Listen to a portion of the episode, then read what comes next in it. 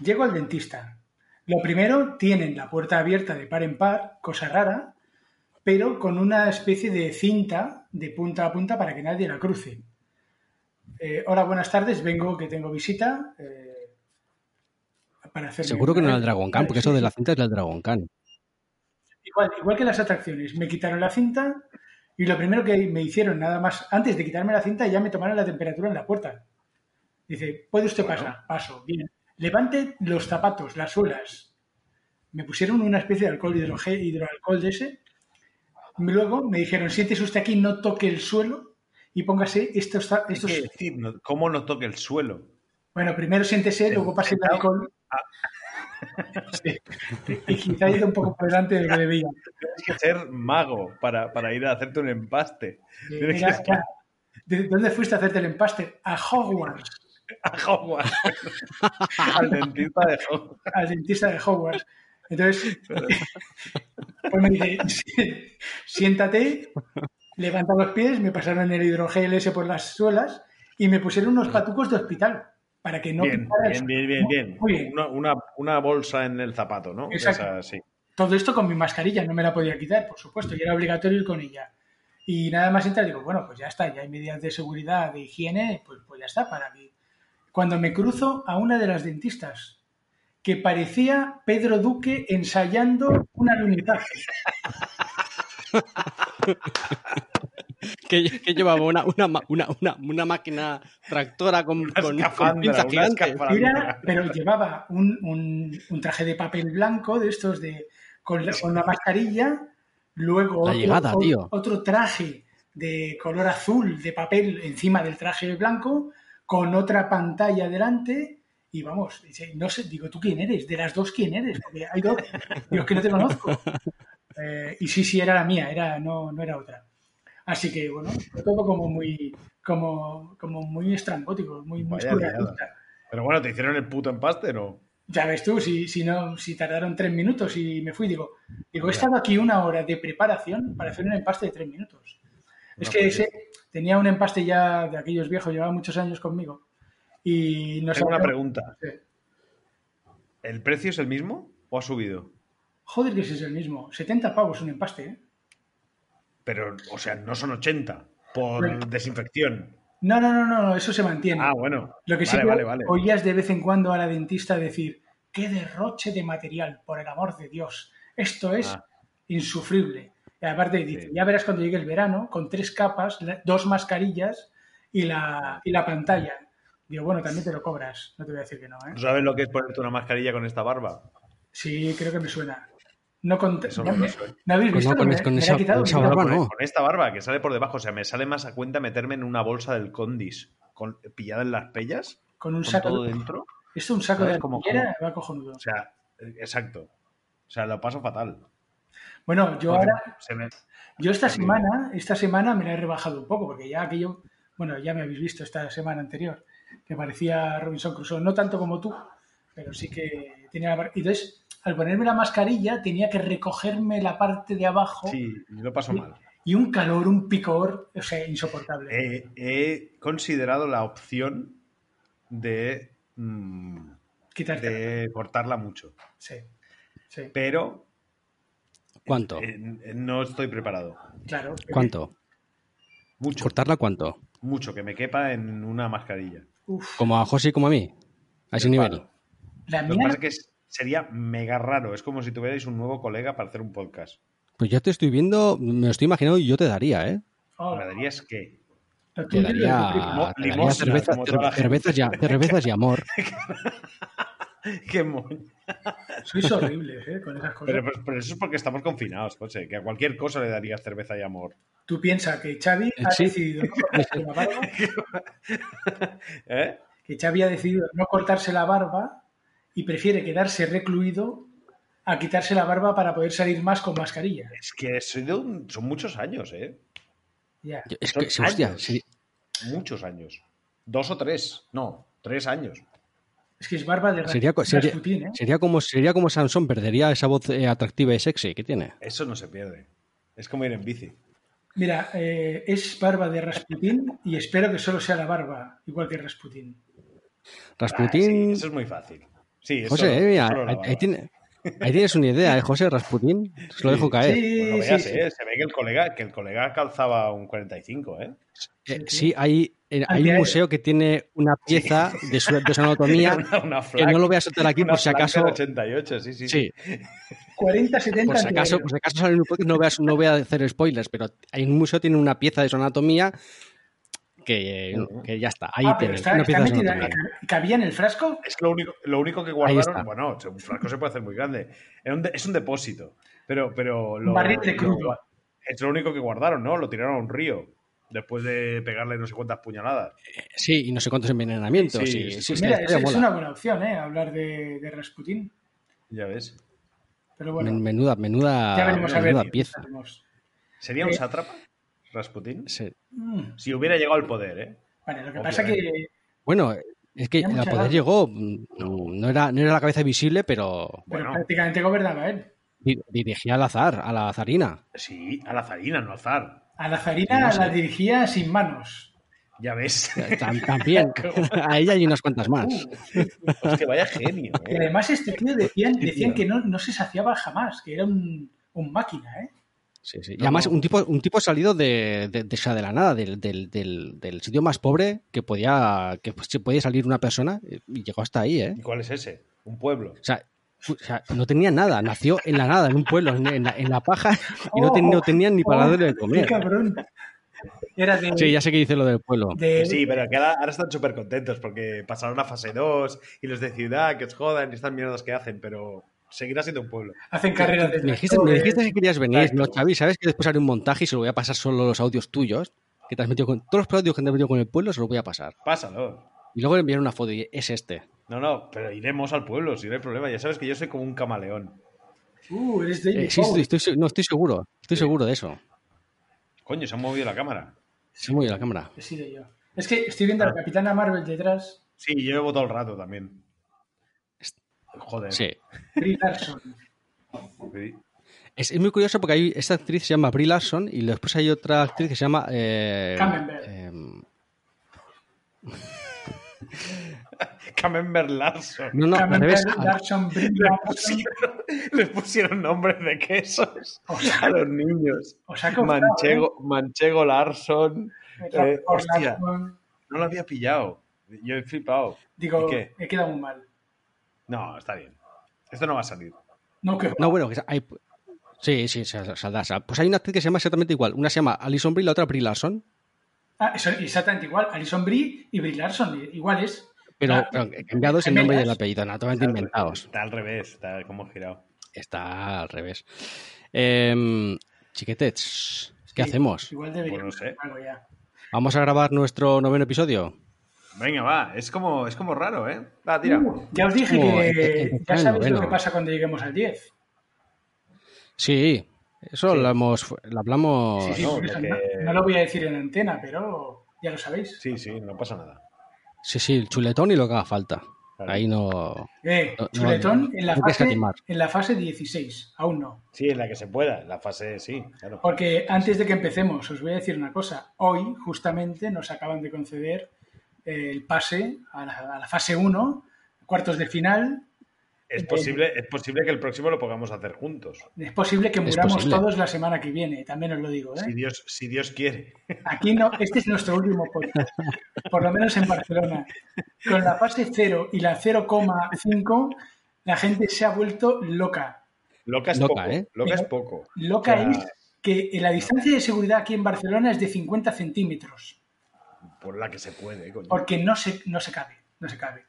No, no Espérate se con la fase Menos con esas 1, placas horarias. eh, yo me imagino las terrazas a reventar, evidentemente, porque ya se va a Sí, poder un cortadito, un cortadito en la terraza, ya verás. Sí, y la cola de infección al lado de la terraza esperando que se levante la gente. Sí, Eso va a ser sí, lo mejor. sí. No, no, yo estoy a, a- a- a una fase de empezar a chupar barandillas y pomos de puertas. Sí, tío, si hay que morir, mu- muramos. Da igual.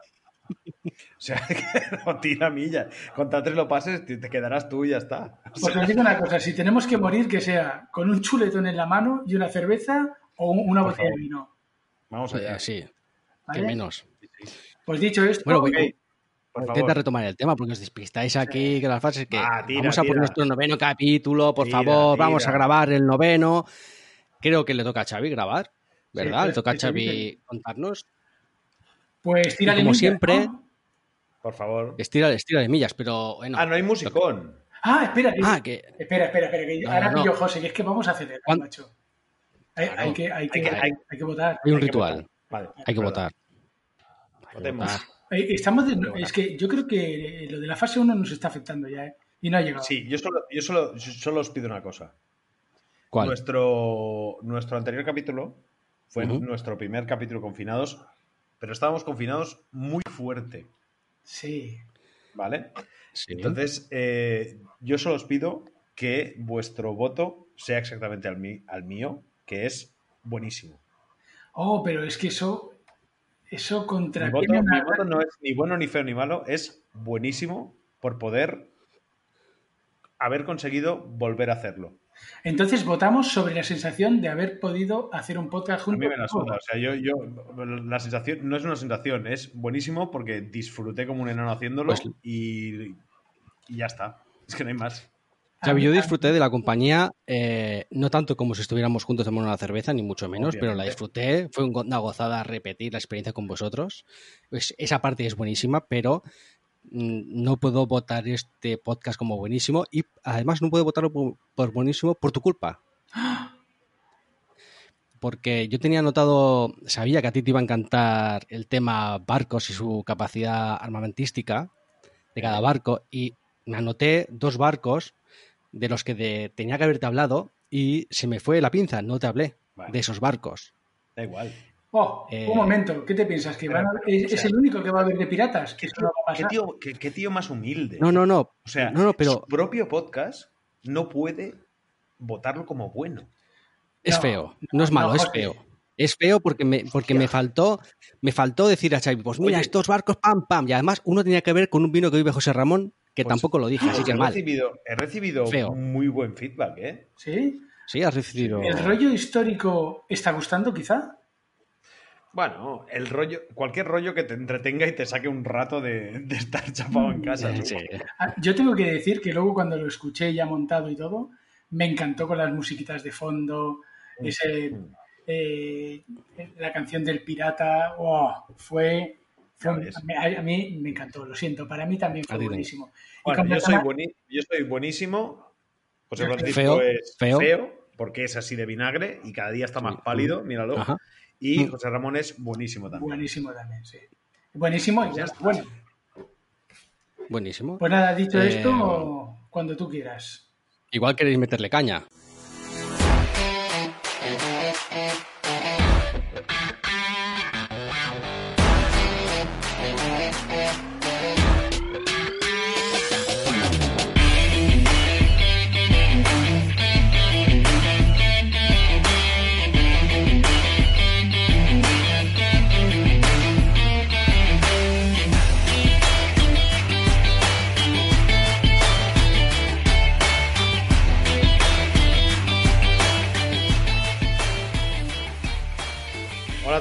Y bienvenidos a Buenos, Feos y Malos, un podcast en el que nos videollamamos tres colegas y hablamos de lo que nos manda José Francisco por WhatsApp. No os olvidéis, aunque tengo que decir una cosa, en este episodio José Francisco ha dado un poco su brazo a torcer en su despótica y tiránica manera de llevar este podcast y me ha permitido hablar de lo que yo quería hablar.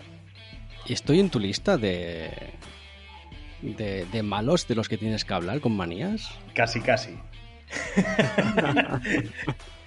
¿Cómo estáis, señores? Estamos con la sensación de que se ve la luz todavía muy lejana. Pero bien, sí. Bueno, pero chicos, hay que ser un poquito optimista. Mm, Cada día queda menos. No sé si para morir en la fase 1 o para salir de ella, pero ahí va mi heart para vosotros. No, no podemos hacer una captura ahora No mismo. puedo porque pero- no hay mano, ¿eh? O sea, no hay no mano, hay- pero estamos haciendo los tres, estamos haciendo los tres un corazoncito con, nuestro, con nuestras morcillas. No se puede, no ¿Eh? se puede. Es verdad, tío, no se No puede, se hacer, puede. Una... No, cha- hacer una instantánea. Eh. ¿Le ha pillado? A ver, dale. Debe ser que no sí. sé. Mira, mira. Sí, sí, algo hay, algo hay. ¡Toma! Ah, guay.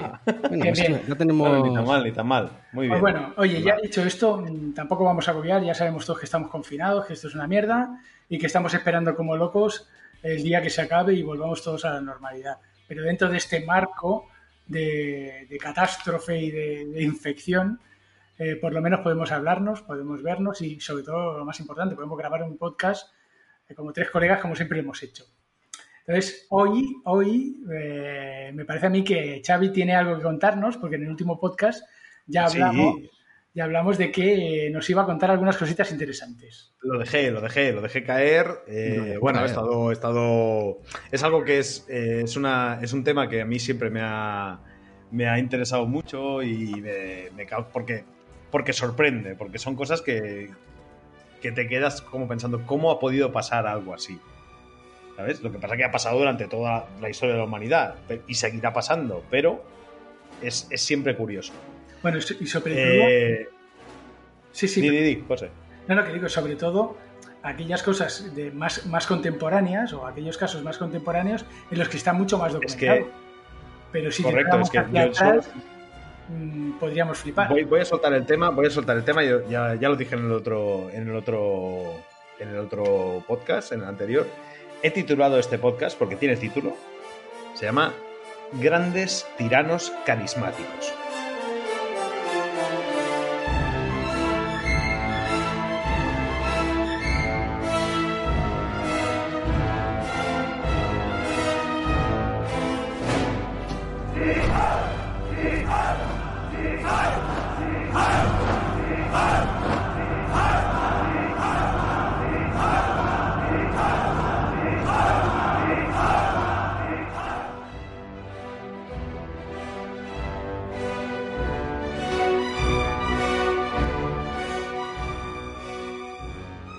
Grandes tiranos carismáticos. ¿Vale? Eh, entonces me he, ce- me he centrado en, en- en personajes del siglo XX, solo voy al siglo XX, eh, que han generado eh, regímenes de, de- de- de terror y, y han sido unos, unos, unos asesinos terribles. Y voy a hablar de sus, de sus, de sus filias, sus fobias, sus locuras, porque, es, porque están fuera de- de- de- del mundo directamente. O sea, las, las Entonces- cosas que llegaron a hacer que jamás imaginaríamos que alguien pudiera hacer. Bueno, hay de todo, hay, hay cosas curiosas. Obviamente, hay, hay, siempre hay, hay un nexo común entre todos ellos, que es que mataron a mucha gente, obviamente, pero, pero, pero cada uno tiene sus matices, sus, sus pequeñas eh, filias y sus pequeñas locuras. Eso, eso es siempre curioso de ver, porque claro, cuando tienes un poder absoluto sobre mucha gente, se te puede ir mucho la olla. Sí, claro. Y es lo que le, es lo que le pasaba a, a esta, a esta gente. Entonces, si, si queréis, eh, pues me gustaría empezar. Pues es una palabra que yo uso mucho y ya la usé en el otro podcast, que es sátrapa. Es, es una palabra preciosa. Para mí me parece preciosa del, del castellano. Y me gustaría definir qué, qué- qué- qué es un sátrapa. Uy, ya hemos realidad, un hablado. sátrapa. Sí, correcto. Un sátrapa es. es eh, en- eh, quiere- la definición es eh, protector de la tierra. ¿Vale? Esa es la definición. Sí, es el nombre que se dio a los gobernadores de las provincias de los antiguos imperios medo y persa. O sea, en realidad, en realidad no, no, no, no, tenía, no tiene ninguna connotación eh, mala, pero con el tiempo el término ha pasado a utilizarse en sentido coloquial y peyorativo eh, para, para definir una persona que gobierna de una manera despótica. Bueno, En realidad- Es, es- es- es posible que esta definición ya saliese en un podcast que Sí, nos es- hizo José Ra ¿Ah, sí? con, el- con Ali Carnaso. sí, es lo que íbamos a ¿Fue Ali comentar. Carnaso? Que cuando estuvimos hablando de las siete maravillas del mundo antiguo, salió, Ah, ¿salió por ahí? esta palabra, salió un sátrapa. Y eh, Ah, coño, justamente Sí, sí, sí. hablamos de ello, de que eran los, los gobernadores persas, eran sátrapas. Que Porque- tiene Y ahora pinta- Xavi que nos tiene- dice que lleva- quiere llevando, al, llevando al, al mundo actual, al mundo moderno, sátrapa se ha convertido en la definición de un tipo de es, persona. es peyorativa. Vale. En la definición literal no lo es, pero un sátrapa, o sea, es, normalmente suele ser algo peyorativo. Bueno, Vale. supongo que esta definición se ha, se ha adoptado teniendo en cuenta el comportamiento de los gobernadores persas durante la historia. Es lo que iba a decir. Tiene No pinta eran- que los gobernadores persas de la época no fueran tampoco eh, la Madre Teresa de Calcuta, No lo seguramente. eran, no lo eran. no tiene pinta, pero bueno. Mm. Entonces eh, ha llegado a, nuestro, a, nuestra, a nuestra era con, con esta connotación. Entonces, eh, para.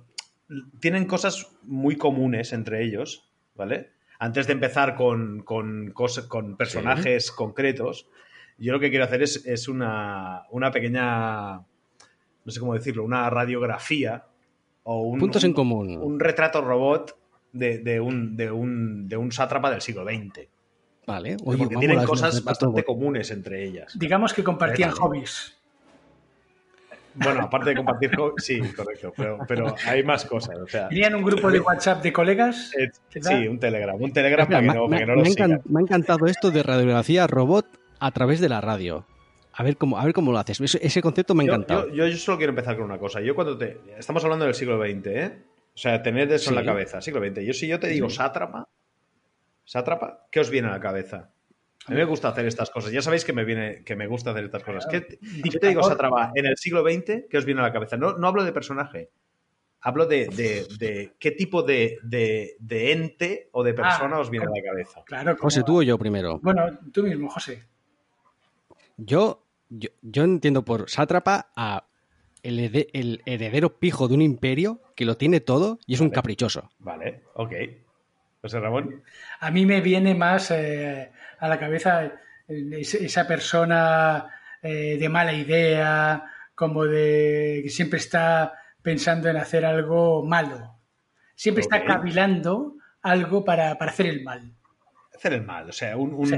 un- un superhéroe malvado, ¿no? Un Como antihéroe. un doctor, un doctor no, ¿no? Uh, Pero te, viene, te viene a la cabeza, o, o- o sea, a mí lo que me viene a la cabeza de un s- cuando dices sátrapa es, es un personaje de Mortadelo y Filemón.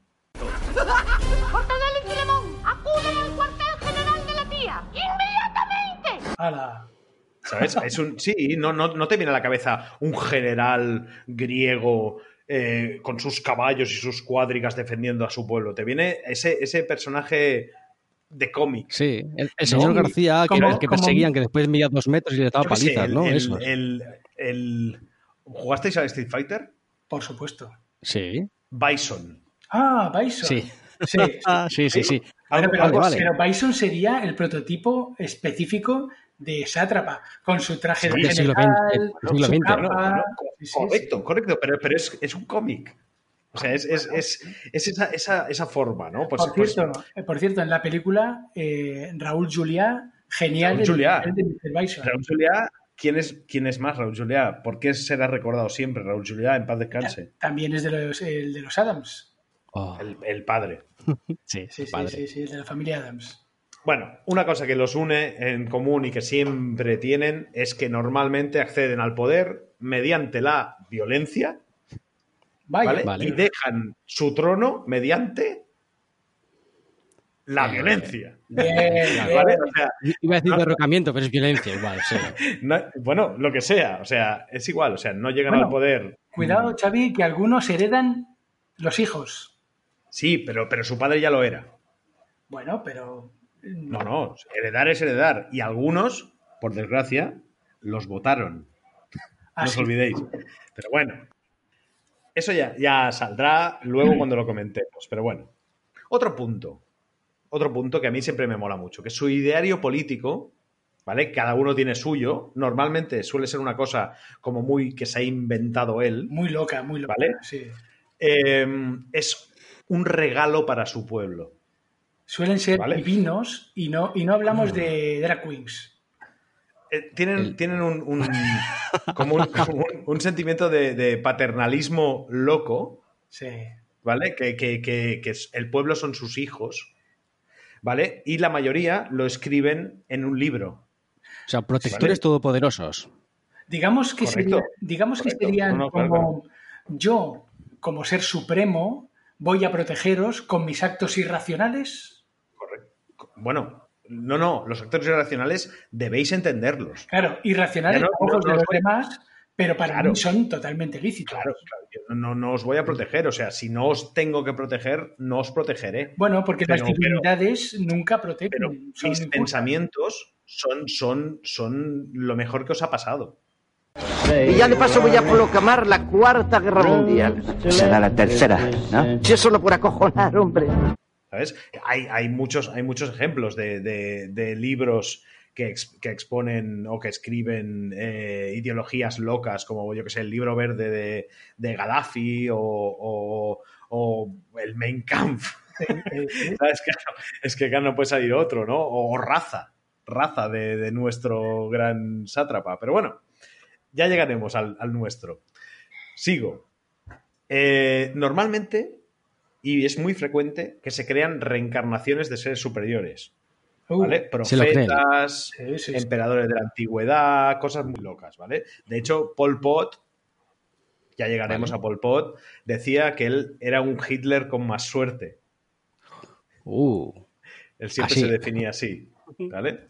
Pero bueno, ya llegaremos ahí también. Hay una cosa, hay una cosa que a mí me vuelve loquísimo de, de- de la radiografía de lo que vendría a ser un sátrapa del siglo XX, o un tirano, o un déspota del siglo XX, que es que tienen un gusto por el vestir absolutamente fuera de lo común. esti- al estilo lo comía, quieres decir. Puede oscilar entre una chaqueta Mao a una guerrera de generalísimo con botas de montar, ¿vale? Una fusta, un sable y, y una pipa. Son, son Vale, muy este estrambóticos, sí. Claro, claro. O, o- o el, o el- o el- el- el animal print. El animal print les Sí. encanta. O sea, el rollo, el rollo africano eh, de cebra, ¿sabes? Con, con- con- con- con perlas y diamantes. ¿Por qué no? Bueno, quizá, quizá también porque ha habido muchos sátrapas eh, africanos. Bastantes. Hay quizá bastantes, casi hay más bastantes. que europeos. Bastantes, o orientales. Bueno, claro, antes de llegar, es- o sea, hay que decir otra cosa que les, que les une normalmente, es que siempre sus regímenes, siempre tengo la duda, ¿eh? Regímenes o regímenes, si me ayudáis, por favor. A mí me gusta más regímenes. Vale. Pero probablemente me Sus Regímenes. Eh, normalmente sus regímenes eh, suelen, suelen estar amparados por una superpotencia. Eso no hay que olvidarlo. Da igual el lado que sea la superpotencia. Y Pero le siempre, interesa. siempre es la misma. Bueno, no, Casi Corea del Norte no, por ejemplo. Pero bueno, No, pero bueno, Les- puede, haber sido antiguas colonias de imperios más grandes, ¿verdad? Da igual, les inter- o sea, normalmente están donde están porque les interesa a alguien mucho más grande que estén donde están. Claro. Ya sea No porque desde África los diamantes vuelan Lo que sea. o lo que sea. Pero, pero normalmente esa es otra cosa común entre ellos. Vale. Pero bueno, sigo. Me gusta. El gusto por vestir fuera de lo común, ya he llegado, vale. Son vanidosos en general. A ver, Xavi, a ver. Vanidosos quiero decir, Pero ¿cómo no vas a ser el más guapo de tu barrio si eres No, el no, no. amo? Pero, pero, o sea, a mí lo que me flipa es que, es que a su- el, el culto a su persona, el culto a la persona me vuelve loco. O sea, es como, o sea, se genera una, una maquinaria eh, de propaganda a su alrededor que es brutal. O sea, es, es- es como, eh, es como intentar recordarle a- al pueblo que su presencia está siempre ahí. Bueno, también es una cuestión de, de no solo de liderazgo sobre el pueblo, sino de miedo o terror. eh, El, me- el miedo, se, el miedo se puede hacer de otras formas. O sea, Bueno, pero a ver, quién, a ver quién es el guapo que le dice al dictador de turno que no. Qué guapo que eres.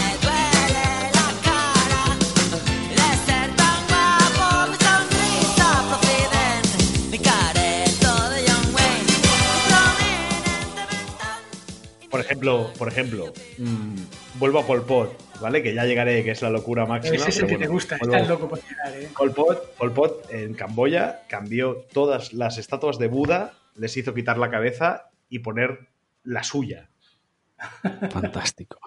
¿vale? Por ejemplo, es, es, es esta, o sea, recordar a todo el mundo que estoy ahí.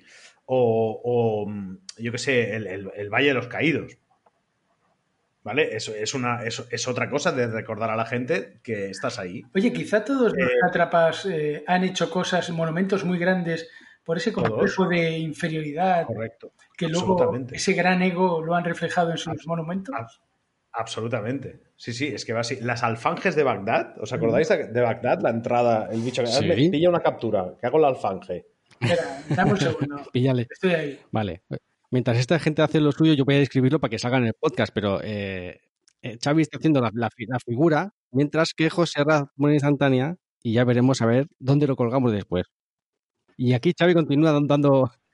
Las alfanjes de Bagdad son otro, otra cosa de estas. O, o el cabezotismo socialista. Yo, yo he estado en Rusia. O sea, en cada plaza hay una, una efigie de Lenin, hay una efigie de Stalin, hay cabezas por todos Claro. lados. O sea, es como Todos de recordamos, quién hay. la- todos recordamos la caída de la estatua de San Hussein, por ejemplo. Sí, Es sí, que sí, sí, sí, sí. Es moderno son eso. Sí, sí, sí, sí. Bueno, sigo. Otras cosas eh, en común que tienen. Eh, pues normalmente tienen revelaciones, tienen visiones. eh, puede ser seguramente debido a su enfermedad mental o al abuso de drogas, pero normalmente ven, ven cosas. Eh, por ejemplo, en Bokassa, en eh, Centroáfrica, ¿vale? Es, es un, un personaje que luego, luego llegaremos. Él se definía como emperador de Centroáfrica, mariscal de Centroamérica, apóstol de la paz y servidor de Cristo Dios. Ole. Claro, o sea, no- es que no te, no te cabe en el DNI esa, de- esa definición.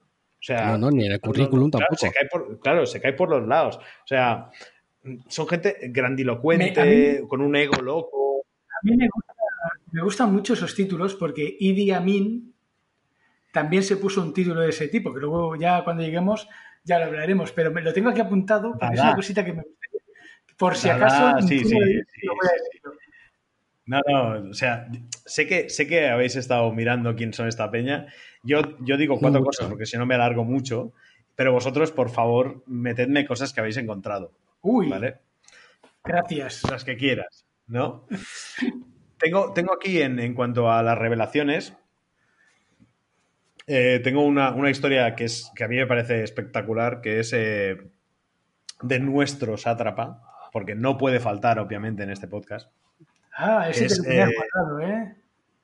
No, no, no, es simplemente una, una cosa que, que se decía, que, que existía, que era la, la lucecita del pardo, no sé si la sabéis. No. Explícanoslo. ¿Os suena? ¿No?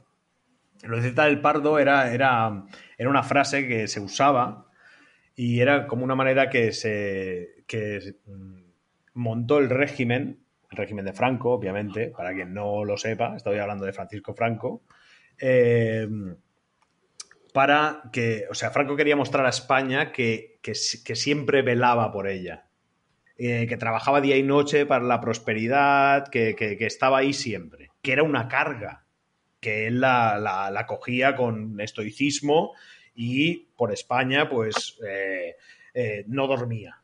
Entonces se decía, él vivía en el Palacio del Pardo de Madrid, que en su despacho siempre había una lucecita, porque siempre estaba trabajando, O sea, siempre estaba velando por O eso. no, la luz estaba encendida. La lucecita del Pardo siempre estaba porque siempre había órdenes que dar y siempre había que ejecutar a alguien.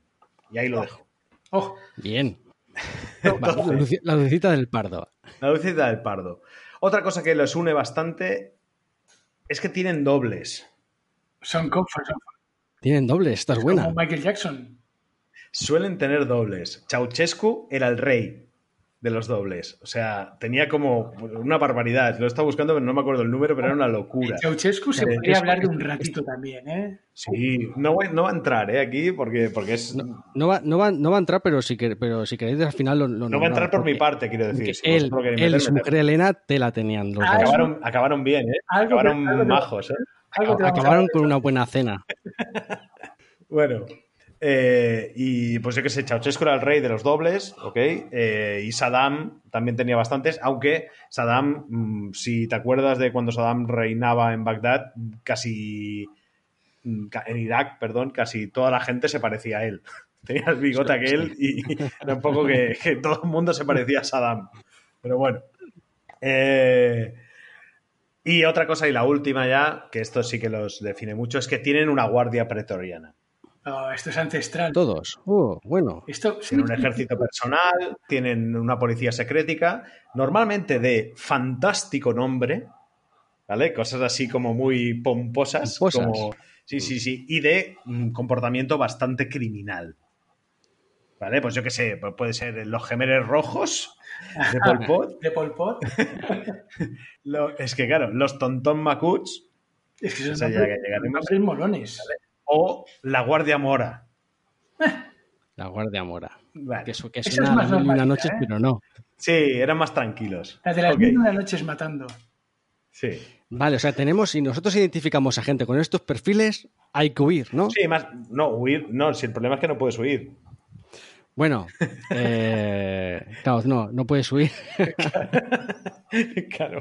Pero bueno, ya has dado, has dado un perfil, oye, que si algún país lo quiere escuchar, Más si o menos, más- mitad de los más- perfiles es Más o menos, o sea, so- son esto. O sea, no, no sé cómo. me ha- Pues me ha encantado el reto, el reto de robot, ¿eh? Ha sido buenísimo. Ahora, yo, si, si queréis, ya, ya entra- vamos, vamos con todo. Y voy vas a dar ya de lo tuyo. The very best. The very best. Venga, Venga. va, el top. Vamos allá. Top best. selección, Xavi. ¿Lo vas a hacer empiezo- de, de menos a más, de más a menos o vas a mezclar? A tu rollo. Eh, voy de menos a más. De menos a más. De menos a más, vale. Vale. Pues Para mí, vamos ¿eh? Yo empiezo con, con. Me cuesta mucho reproducir este nombre, pero es Saparmurat Niyazov. Es que, joder, Pues a ti te cuesta mucho mejor, yo no lo digo. yo entiendo que sean malos, pero que se pongan nombres normales. Que los Bueno, demás podamos decir, este tío era un cabronazo. Saparmurat Niyazov, sí. Eh, Turmekistán. Turme, Vale. Tur- ¿Te puedes, creer, Turmekistán. ¿Te puedes creer que he tenido que mirar dónde, dónde estaba Turmekistán? Yo también. Porque digo, pero Yo eso- tam- yo eso también. Eso va al festival. ¿Os ha de pasado. No. eh, Joserra, Joserra, Joserra, ¿te ha pas- cuando lo has mirado, en- eh, cuando lo has mirado, ¿te ha pasado que te ha parecido sorprendentemente más grande de lo que te esperabas? Es súper chocho. Es un país enorme. Sí, sí, sí, sí, sí, sí. Está ahí en todo el medio, ¿eh? en todo el centro. grande. Que digo, Sí, bueno, mm, o yo soy muy tonto o nunca me he fijado en esto, pero que más probable Bueno, es que igual. Con El mar acceso al mar Caspio, el Caspio, mar o sea, Caspio. van bien. Es un cacharro en medio del mar Caspio, frontera con, ojo, ¿eh?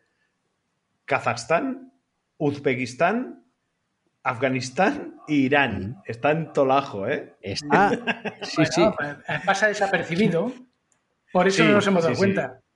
Correcto, está ahí en medio. Está ahí correcto. Bueno, Saparmurat Niyazov. Saparmurat Niyazov, ¿vale? En el 94, que es eh, tres años después de la caída de la, de la URSS, se declara presidente vitalicio, a lo loco, ¿vale? Y transforma al Parlamento en un consejo de ancianos. Consejo de ancianos. eh, o sea, Pero- rollo espartano ahí. A, Sí, a sí, ver, sí. a ver. Consejo diga, de ancianos, estamos hablando. Él le Como llamaba una así. especie de. Él le llama. Es que Oye, da, con, da uno de los perfiles que nos ha dado de Retrato Robot, que se hace sequitos con nombres pomposos. O sea, Claro. eh, el, el consejo de ancianos jugando al dominó en tu mer- en, en, en Bueno. Es que no me En ¿eh? Vamos a echar la partida. Que sí. Un consejo de ancianos, un consejo de ancianos que al final era una comparsa que decía, eh, Saparmurat, todo bien, molas mil. So- solo daba ya- likes, ¿no? Ya está, claro, claro. Vale. Claro, hay un momento, hay un momento que se le va. O sea, ya, o sea, este, este tío, este señor, estuvo desde el año 85 hasta el 2006, que palmó, y era presidente vitalicio hasta que palmó. Entonces, eh, hay un momento en que se le cruzan los cables y dice, la gente, después de empapelar el país entero con fotos suyas y, y- y estatuitas, en la capital de Turkmenistán, que si, por si no lo sabéis, que seguro que no lo sabéis, es No. Ashgabat, Hombre, ¿cómo No lo vamos a sabía. saber eso, por Sí, favor? está precioso aquello. En esta época del año, Asgabat, bueno, es aquello es un vergel. Bueno, Sí. Pues florecen el tío se- ahí los almendros, madre de Dios. bueno, al tío, al tío se le cruza. rayana. Eh, ¿Y este, y este hombre que tenía una filia o una fobia? O las dos. Hostia, no tiene de todo. O sea, no- Vale, a vale. ver, lo que tiene es poder. Este era un tarado, es un tarado, macho. Empieza ya a decir El tío, el tío erige, erige una torre de 15 metros en Asgabat, ¿vale? Y, en, y, en el, y encima de la torre pone una estatua suya abrazando a su pueblo. ¿Cómo, ¿Ah, sí? cómo se representa un pueblo entero en una estatua? No, da igual, o sea, un abrazo a todos. O sea, da igual cómo se represente. Si él lo dice, es así. O sea, este tío, o sea, el, el- el centro de su gobierno era el culto a su personalidad. Era el, el amado líder, otro Mm. amado líder. Correcto. Entonces, pero lo que más mola de este pavo es las leyes. Las Ah, leyes. Se le fue la castaña, ¿no? A este. O sea, hay leyes locas, locas, locas. O sea, al tío, ¿no? al tío lo, lo- le, le operan del corazón, ¿vale? Y le, le dijeron, a ver quién tiene cojones también de decírselo, que tenía que dejar de fumar, Ah, claro. ¿vale? Y el tío se rayó y prohibió fumar en todos los sitios públicos, ¿vale? Y ordenó a los empleados del gobierno dejar de fumar. Bueno, para que no le, para todo que no le provocaran. Aquí no se fuma y a tomar por culo. Luego prohibió también mascar tabaco, porque vio a alguno mascando y digo, me cago en todo, ¿sabes? Que, que no fumas, pero mascas. A tomar por Claro. ¿Vale? Va- no, va, no va a poner escupiteras por todas las esquinas. Da igual. Normal. La ópera, el ballet y el circo fueron prohibidos en 2001 Muy Uh, rico todo. es- por ser decididamente antiturcomano.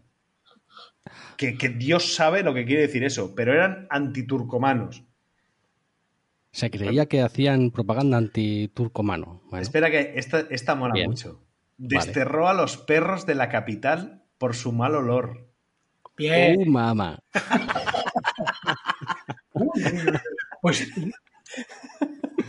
Es que este tío tiene Eh. muchas cosas entonces, porque de, de todo lo que yo tengo aquí apuntado, no hay ni una de las que has dicho tú. O sea, estaba tarado, perdido. Prohibió a los reporteros de la televisión nacional llevar maquillaje. ¿En serio? Y los brillos Porque que. ¿Para no parecer más, más, más viejos que él? Bueno, Da igual. Y en Sí, sí, febrero cosas. de 2004, estamos en 2004, ¿eh? sí que es decretó que, los hombres ya no podían llevar pelo largo ni barba. Muy bien, ni bigotes Ok. tampoco. No, nada, nada. Barba, ni bigote, nada, fuera. Entonces, mola mucho y os, os, os conmino a que lo hagáis, Ajá. que es buscar una foto del pavo este y buscar una foto de su, de su sucesor. O sea, que no Porque tenía son todo lo contrario. a- Iguales. No, no, no, no. Es la misma persona. Es loquísimo. O sea, no se puede reproducir si hablas castellano. Su nombre. Si queréis lo intento decir. Se llama Gurbankuli Berdimuhamedov. Venga, ya. ¿Es el que tienen hoy en día todavía? Que ¿Es sí, el que mismo? ¿El que hay- ¿Es el que hay ahora No lo sé, todavía? Creo que sí. Vale. Oye, yo Vale, tengo una- vale, una- vale. No, no. ¿Tienes más manías de este hombre? ¿O más, No, más cosas Aquí acabo, aquí No. acabo. aquí Es que yo tengo una, bueno, yo, yo también he Mira, mirado- mira. Te parecen pocas, macho. Pues eh, joder. Hay una que me mola. Yo, que yo me me mola- pregunto cómo harían lo de los perros, pero bueno. me mola, hay una que me mola mucho, que es que este tío rebautizó los meses del año con los nombres de sus familiares. Porque Sí. dijo, Esa mola. más eh, Francisca que febrero. ¿Por qué Ya, no? pero eso, ¿En serio? pero eso también lo hicieron los gabachos, ¿eh? José? Sí, sí, pero vamos a ver. Eh, o que prohibiera No hay- los no hay- dientes de oro. Sí, no hay que irse a Turmequistán, ¿eh? Para cambiar los nombres de los meses. Pero Claro. bueno, a ver, eh, eh, prohíbo llevar dientes de oro, porque sí. Pero bueno, ya que le Bueno. guste, ¿qué problema hay? ¿Cómo a qué le gusta? ¿A quién le gusta llevar dientes de oro? ¿Cómo vaya? ah, Claro. que, Uy, ¿qué es por Rumanía y por ahí eso? está muy extendido, ¿eh? Cuidado, ¿eh? Tira el ancla, ¿eh? Cuidado, ¿eh? No, no, no, no, no, no. Oye, yo- no, eh, te lo digo de la forma más respetuosa del mundo. Es que esto lo ves, lo ves eh, al día, o sea. Ya, ya. Pero bueno, Bueno, esto de cambiar oye, los meses yo- del año, pues no lo veo yo muy, muy normal. Ya, ya que Xavi, ya que Xavi nos ha dado a pie a que nosotros metamos baza, pues yo voy a aprovechar. Mira, por Venga, favor. eh, Si queréis, esto, cuando acabe esto, esto va a Xavi, ocurrir. si queréis cuando Claro, Xavi hablar de una, soltamos lo que tengamos, a ver qué pasa. Vale, la, la mía es muy rápida. Esto ocurrió antes de, antes de, de este, de este dictador, pero en 1971, ¿sabéis que la, la puerta del infierno está allí? ¿Está en ese país? En Ah, Turmequistán. Esto es Uzbekistán. Es, es Bueno, esa, La puerta está- del infierno. esa especie de mina pequeñita con una puerta muy chiquitina. No, No es esa. no, no. Resulta que encontraron una cueva donde había mucho gas natural Coño, esa. y decidieron eh, construir la plataforma justo encima. de, de la cueva con gas natural. Empezaron a extraer y ¿qué pasó? Que aquello se hundió naturalmente. Y hay un cráter a lo bestia gigante. ¿Es el que está quemando siempre? Claro, es que dijeron, hostia, para un nuevo escape de gas tenemos aquí. ¿Cómo lo podemos eh, apagar o cómo podemos controlar el escape de gas? ¿Qué se le puede hacer, loco, a esto? Lo- ¿Qué hacemos? Préndele fuego. Métele fuego y se queme. Claro, eso es. Claro, pues lleva, desde entonces, todavía llega, está prendido desde entonces y no sabemos cuándo se va a apagar. Y hay un cráter gigante allí. Qué Bueno, maravilla. con su- de hecho, de hecho, todavía. y, y- y, eh, gracias, José, porque no- me he olvidado de esto. Eh, como he dicho antes, esta gente está en el poder porque hay una superpotencia detrás que le interesa que esté. Eh, Turkmenistán es uno de los países donde tiene que pasar el mega gasoducto que tiene que hacer Rusia para llegar. Gas, Rusia, claro. Pues claro está. Entonces, por eso.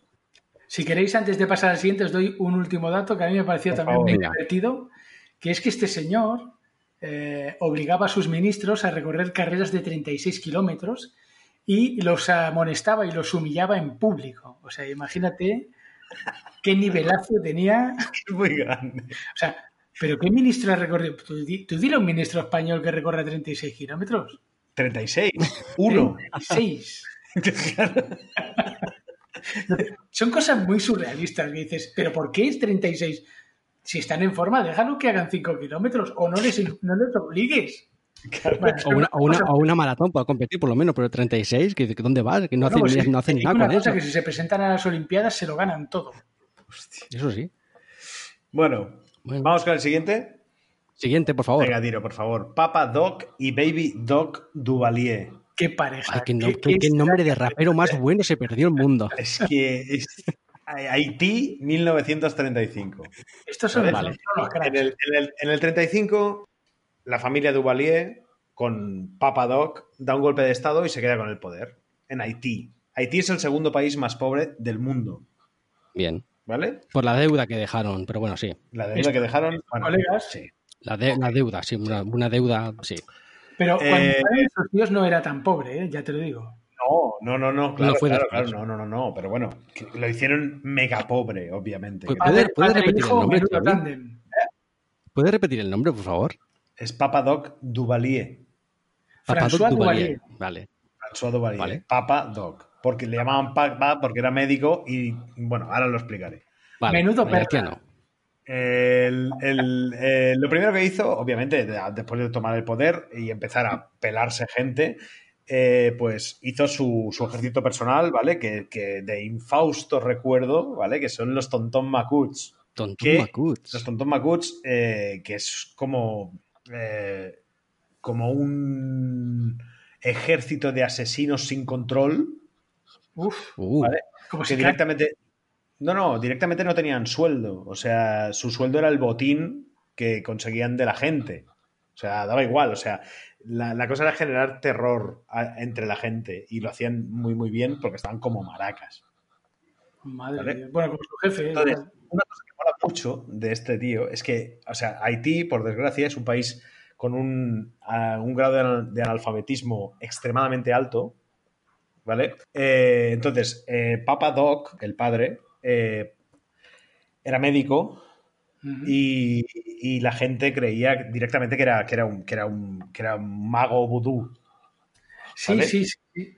Entonces, eh, la gente creía que los Tontons Macuts eran un ejército zombie que estaba zombie. Sí, sí, sí, sí, literalmente, que estaba como mandado por Papa Doc, que era un- como, como, como un varón, el varón Samedí. ¿Os acordáis del varón Samedí? Y el cabrón vestía así, como el varón Sabedí.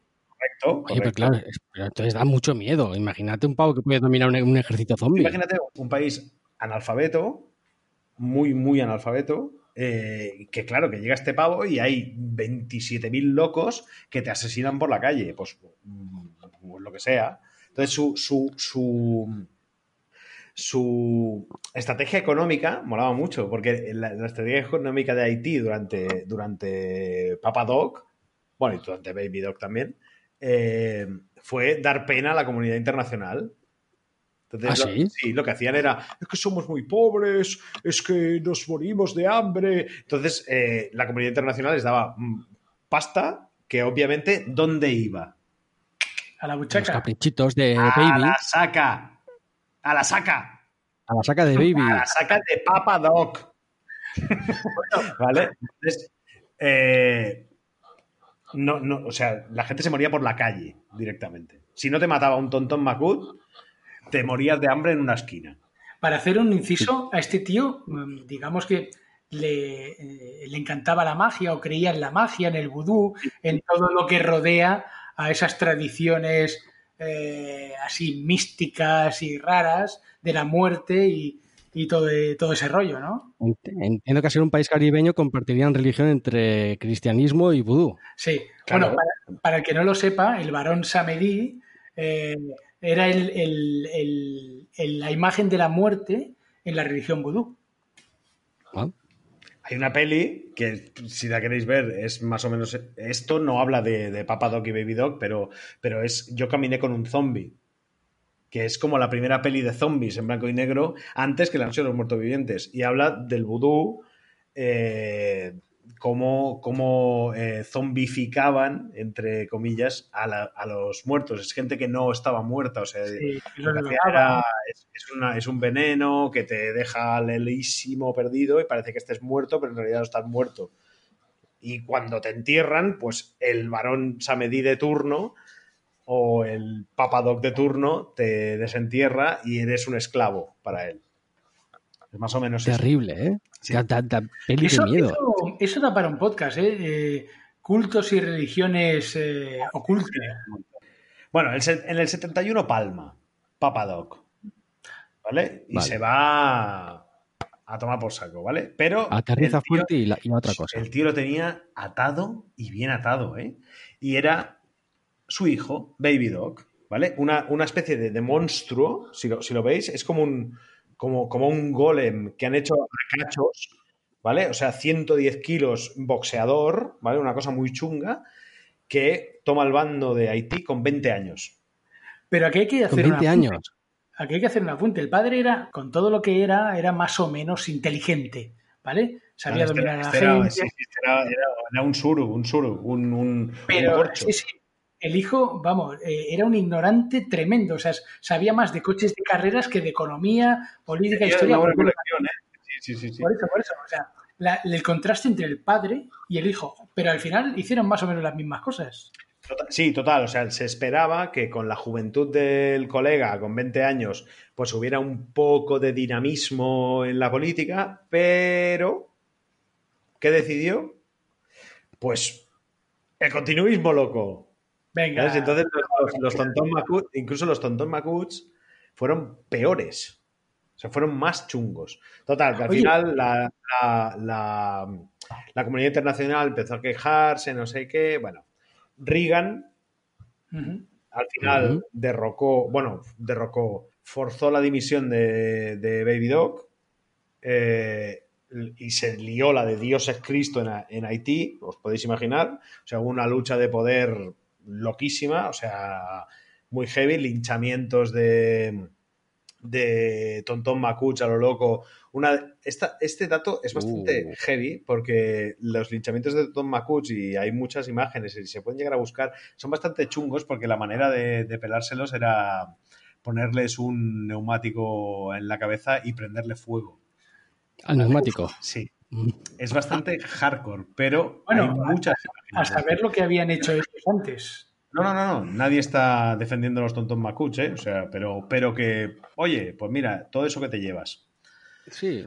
Total, que al final eh, la comunidad internacional, los gabachos pusieron otro títere ahí y, y el país pues está como está, que cada tres años tienen un tifón y lo tienen que reconstruir de nuevo. Y ya está. Sí, porque además también los pobres eh, tienen mala suerte, ¿eh? no solamente.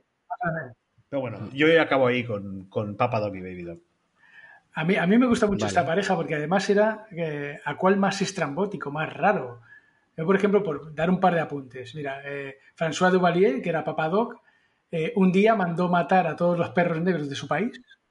Solo, A todos los perros negros. Sí, perros negros de su país, solo porque estaba convencido de que uno de sus opositores se había transformado en, en uno mediante vudú.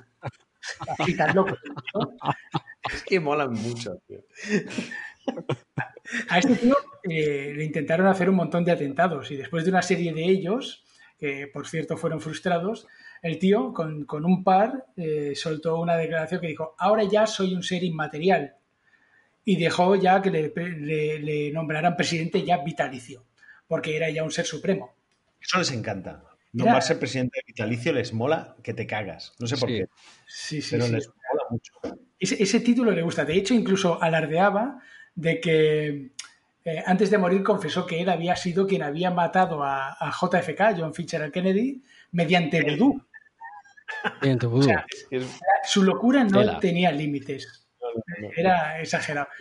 El hijo tampoco se quedaba muy lejos, ¿eh? porque lo que yo he podido ver del hijo es que eh, eh, le gustaban tanto los coches de carreras y... y- y- Ya, pero el hijo le- con, poder, con poder comunicarse ya tenía suficiente. Sí. Con poder hablar. era mucho para él respirar. Pero bueno, el tío cerraba el aeropuerto de Haití, que era el único que había asfaltado, y cogía sus eh, Ferraris y sus coches de lujo y se ponía ahí a dar vueltas como loco. Sí. Así que, o a veces alguna noche se paseaba por Haití eh, de sorpresa, se metía en una barriada y empezaba a soltar fajos de billetes de dólares al aire para ver cómo la gente se pisoteaba y, y- y- y se mataba por esos billetes. O sea, hay que ser muy Oye, ¿sabéis que sabéis que Haití eh, fue el primer el primer país latinoamericano en ser independiente? ¿Independiente de quién? Independiente de, nos- de las colonias francesas, inglesas, españolas. El primer país en conseguir la independencia fue Haití en Oye, 1804. Les ha Pues así. Sí, sí, sí. de- pues puta madre, pero bueno, les queda eso. Y, y, y, y sé los creadores de los zombies, parece ser. No, no, no, totalmente. El vudú es el creador del zombie, del zombie contemporáneo en el cine. George Romero le debe mucho a estos dos, a padre y a hijo. O sea, porque aparte los zombies del vudú no corren. No son infectados de mierda que corren como los de ahora, los zombies que salen en todos lados. Los de- o sea, los zombies ¿Cómo es de, los de Guerra de la, Mundial, ¿no? los zombies de la noche de los muertos vivientes no corren. Porque están infectados. O sea, están ahí Claro. están infectados. Son zombies de Están muertos. o sea, son no No.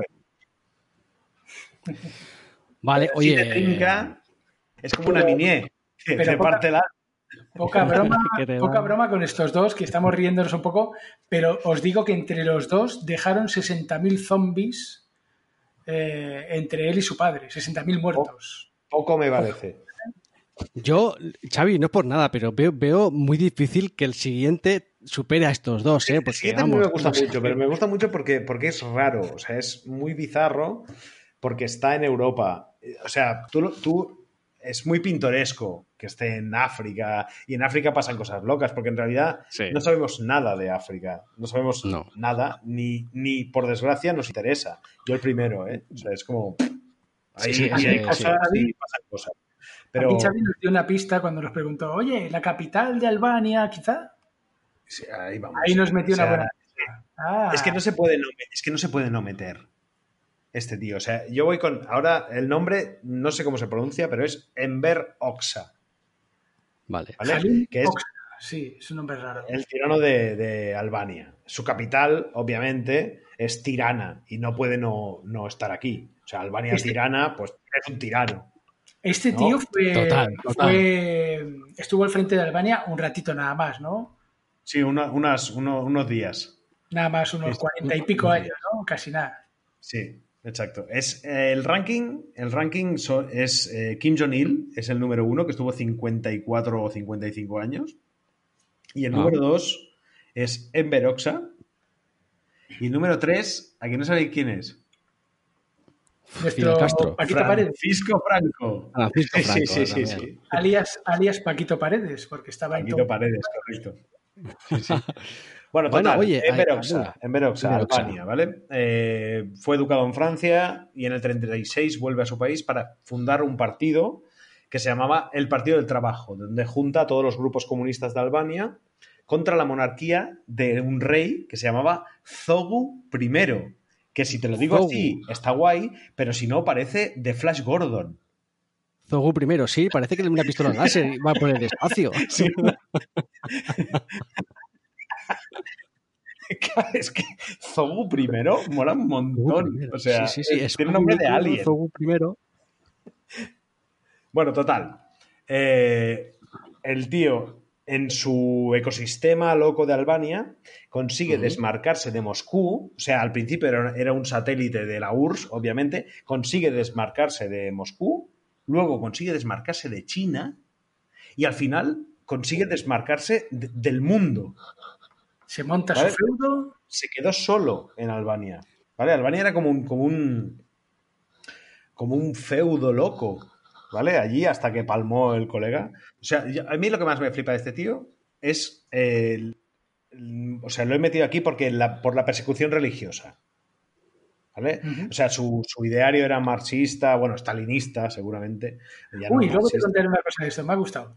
pero, pero, pero tenía una, una fijación loca con, una, per- con la persecución religiosa de todas las religiones, pero obviamente la, la religión católica era, era la, la clave. De hecho, y es curioso, en Tirana es- existe el único museo al ateísmo del mundo. Ah, Anda. Y el que no sabéis dónde está. no. Eh, no. En una iglesia. Oh, ¿Vale? oh. Oh, qué bueno. Eso, ¿eh? Oh, Entonces, entonces Qué bajón. eh, todas las iglesias de Albania durante su reinado, entre comillas, eh, se convirtieron en almacenes de grano, en gimnasios, en piscinas, en, en- o sea, eran equipamientos públicos. Se quitó toda la iglesia de allí. De hecho, muchas de las misas de Juan Pablo II acababan con un recemos por Tirana y por nuestro hermano en Veroxa para que le vea, para que le haga ver la luz. a que le dé un telere ya. Era así. da a mí que no. De que hecho, no era tan loco que un alabado sea Dios te caían siete años de cárcel. Ah, muy bien. Y los comisarios políticos iban a las escuelas random y entraban allí y decían, niños, vuestro líder os, os saluda, Ave María Purísima. Y el que contestaba, igual no veía a sus papas un rato. Zasca. ¡Oh, mamá! ¿eh? Pero, ¿sabes lo que pasa? Que además este tipo de gente eran, eran muy, muy, muy ilógicas, porque por un lado estaban proclamando una cosa y por el otro se contradecían. Porque como ellos hacían lo que les daba la gana, pues nadie Claro. tenía, tenía la capacidad de decirles, te estás equivocando. No, no, obviamente. Sí, claro, hacían lo que querían. O sea, eh, volviendo a los, a los puntos, este mola mucho porque el, el punto de la vanidad que he comentado antes, de, de construirse cosas locas. ¿vale? En, en Tirana se hizo construir una pirámide de mármol enorme que la convirtió en un museo, ¿vale? ¿A que no sabéis de qué? Del vino. Yo qué sé, ya me, ya me espero cualquier cosa. Un museo de él mismo. Oh, oh, qué Ay, qué- coño, Era fácil, José. No, era fácil, José Ra. No Ah. valéis para, para tiranos, ¿eh? No tenéis ni No, puta no, idea. O sea, absolutamente te no. haces un museo- te haces una pirámide, te haces un museo a ti mismo. De hecho, claro nos sí. está quedando grande este podcast, Xavi. Nos estamos dando cuenta que nos queda grande. no tenemos ni idea. Joder, es que macho. Bueno, total, esa pirámide eh, durante la guerra de Kosovo eh, fue el cuartel general de la OTAN. Ah, muy Eh, bien. Hola, es que, que- que- que- oh, qué bueno todo. Eh, Intentas guionizarlo y no te sale tan mola, bien. mola porque, porque era, este era de los más locos de la seguridad propia y, y la seguridad y el paternalismo brutal de- para su pueblo. ¿Vale? Construyó 700.000 búnkers por Albania, porque él creía que le iban a- en algún momento- 700.000. No, no, espera, espera, espera. El, da- el- el número es muy bestia. 700.000 búnkers que podían albergar a toda la población de Albania, que eran Uh. dos, dos millones de personas, más o menos. Y que Pero, pero, cuatro personas por búnker, creo. Pero es, Dime por favor, dime por favor que hay un búnker que era el rey de los búnkers. bueno, el suyo. hay un top. ¿no? El suyo sería el super búnker. Vale.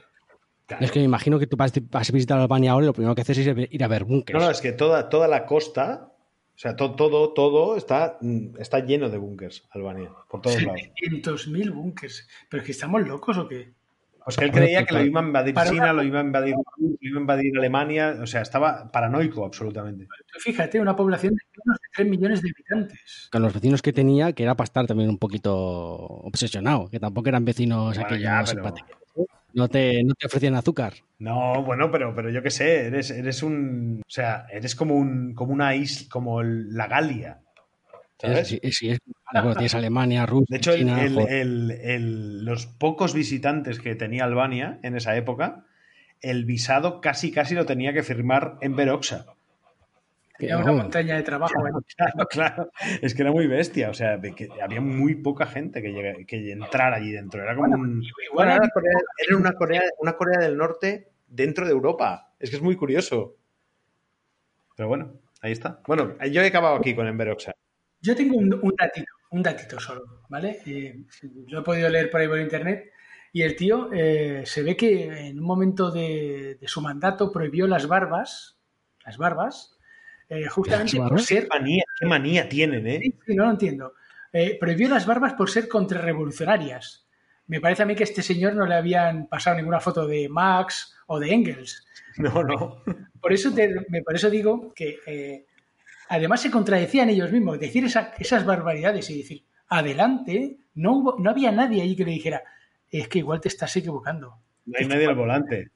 Exacto, no hay nadie al volante. Por solo él. Claro, que es así. Ya está. Dijo, para mí la barba es contrarrevolucionaria y se acabó. Y a, y a tomar. Eh, Pero ¿cuál es el problema? O sea, ¿qué, qué me vas a decir tú que, que- que no? Pues a- al hoyo, pam, pa, pa, pam, pam, pam, pam, pam, y ya está.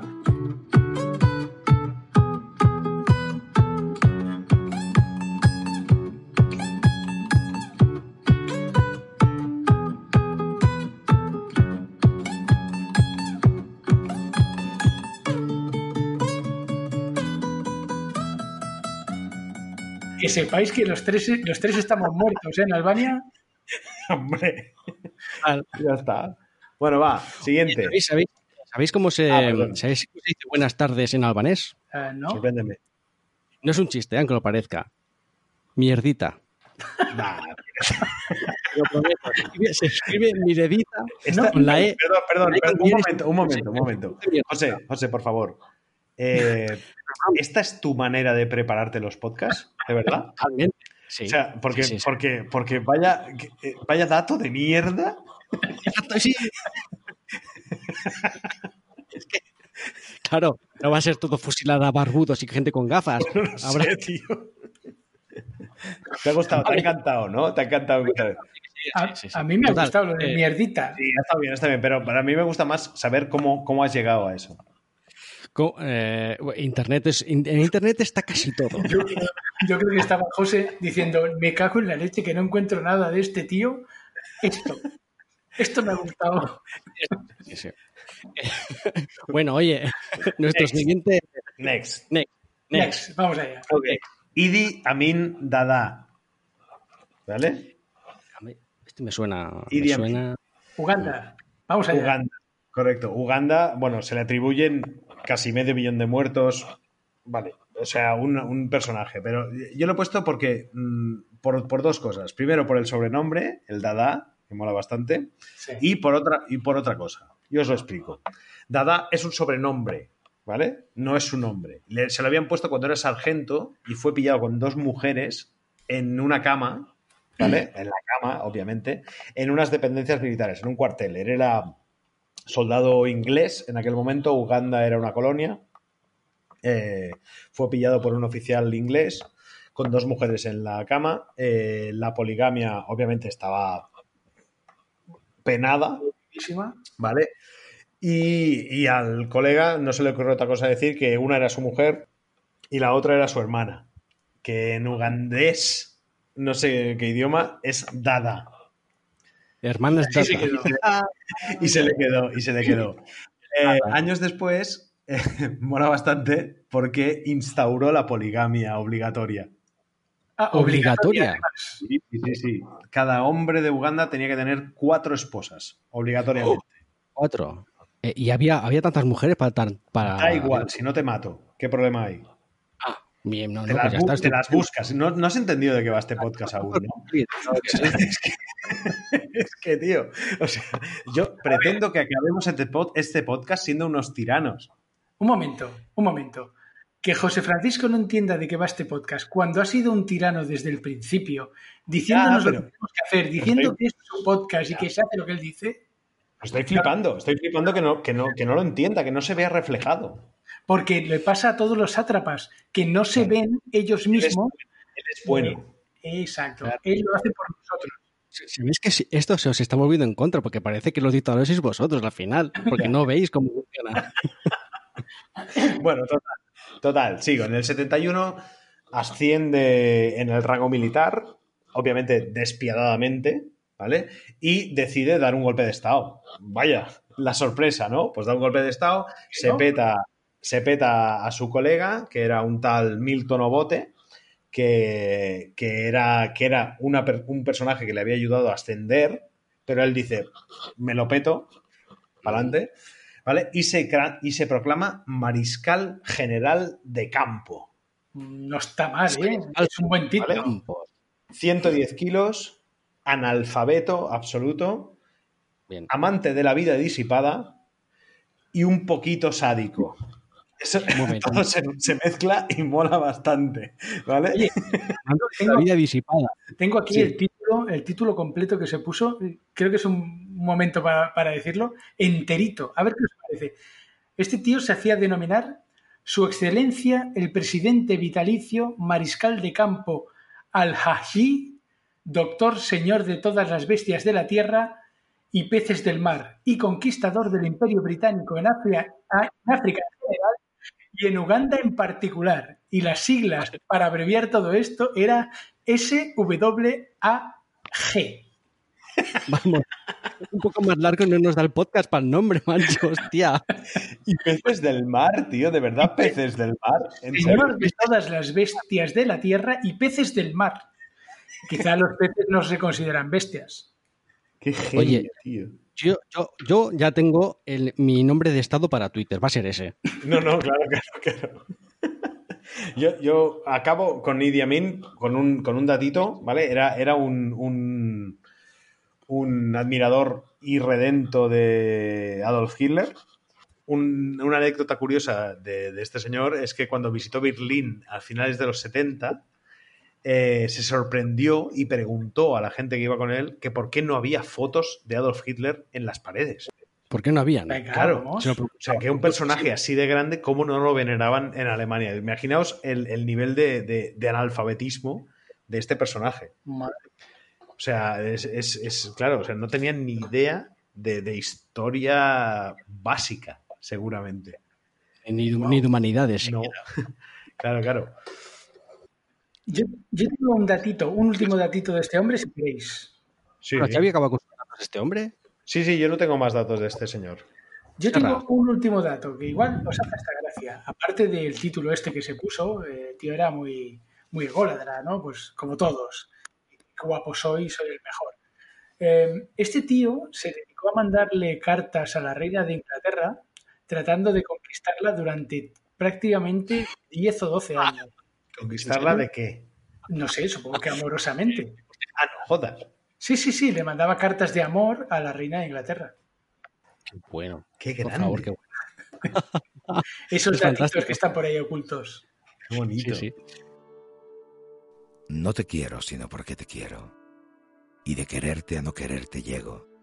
Y de esperarte cuando no te espero, pasa mi corazón del frío al fuego. Te quiero solo porque a ti te quiero. Te odio sin fin, y odiándote te ruego. Y la medida de mi amor viajero es no verte y amarte como un ciego. Hay- se le atribuye una frase a este hombre también, que esta va a ser mi aportación, eh, que dijo, no me gusta la carne humana, la encuentro demasiado salada. Oh. Pues díselo al siguiente. Sí, vamos allá con el siguiente. Xavi, un momento, ¿es posible que hubiera una peli de este hombre? Sí, el último rey de Escocia. El último rey de Escocia, ¿no? Sí. De, Sí, bueno, sí, las- sí, sí, sí. de Forrest Whitaker. Correcto. Eh, quedan, me quedan dos. ¿Vale? No, solo dos.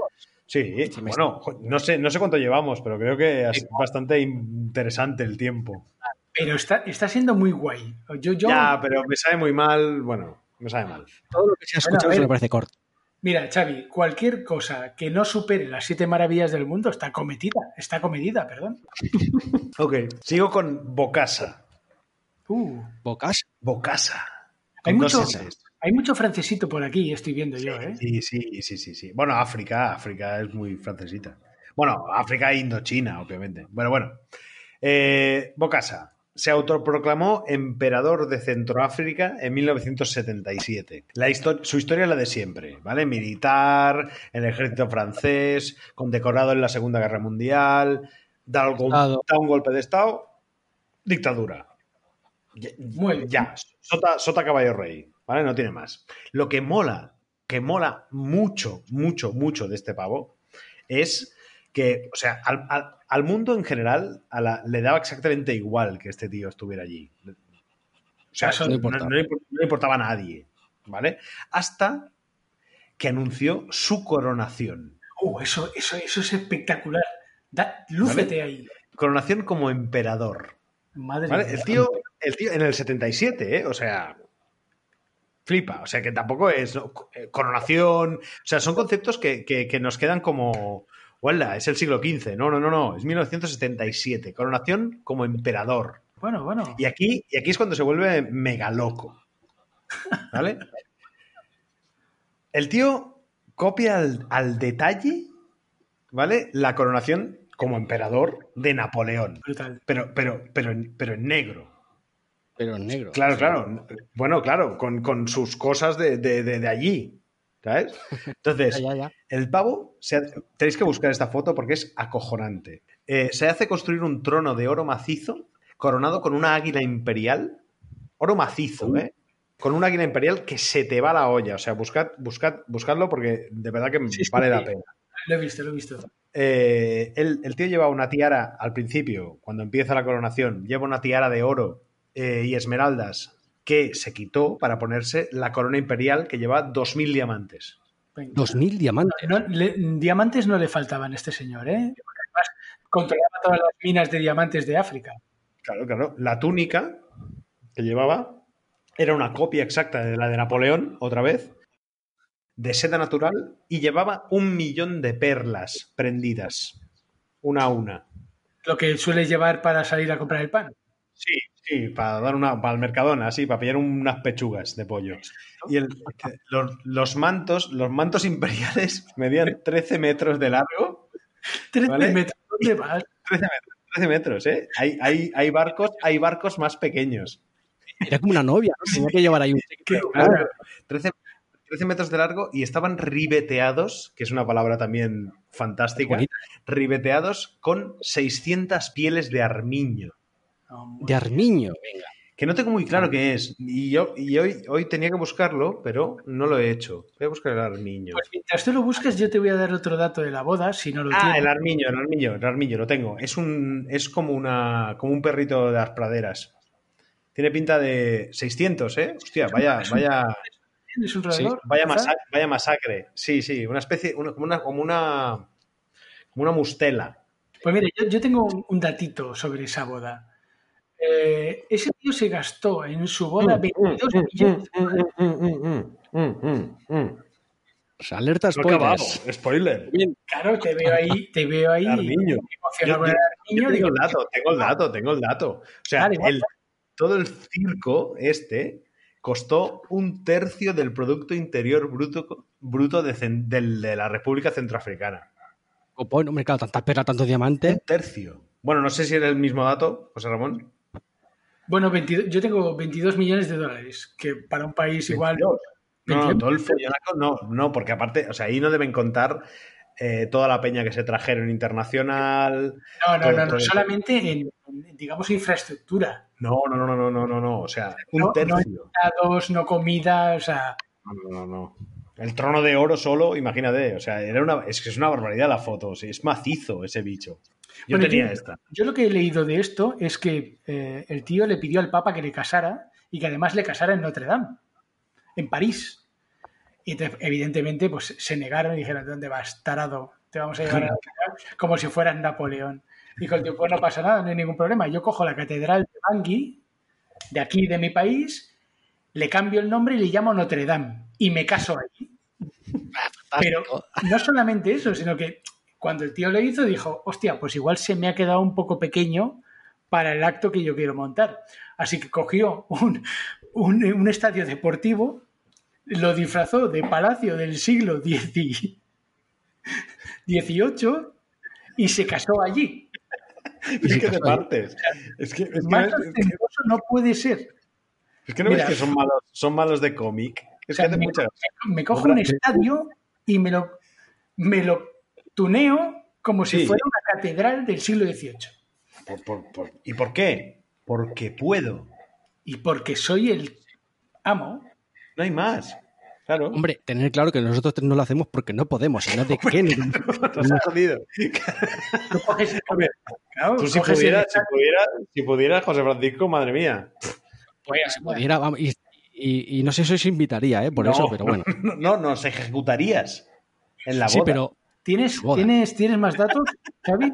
Eh, bueno, sí, o sea, después de esto, que obviamente la, la comunidad internacional eh, empezó a, a- a preguntar qué cojones estaba pasando ahí, pues salió a la luz antropofagia, sí. eh, un nieto envenenado bastante turbio, es- ni- escolares desaparecidas, cosas muy turbias, ¿vale? Que al final los gabachos eh, se les hincharon y hicieron la, la operación Barracuda, lanzaron paracaidistas franceses sobre Bangui y adiós, adiós Bocasa. adiós, Boca. No, lo- no lo mataron, ¿eh? pero simplemente lo pusieron al títere otra vez, al que les Bueno, iba bien a ellos y ya está. como se suele hacer. Yo tengo un pequeño dato de los trajes que lucieron en, en la coronación. Eh, tú fíjate hasta qué punto llegó ese tío con la obsesión por Napoleón, que contrató a un descendiente de los bordadores que vistieron a Napoleón. A un descendiente. A un Igual nieto, era arquitecto. a un Y sin- ¿sabes? Y sin, y sin LinkedIn, ¿eh? Exacto. sí, sí, sí. Flipa, ¿dónde lo encuentras? A un nieto del bordador de, de no sé qué. O sea, ¿dónde cojones lo buscas?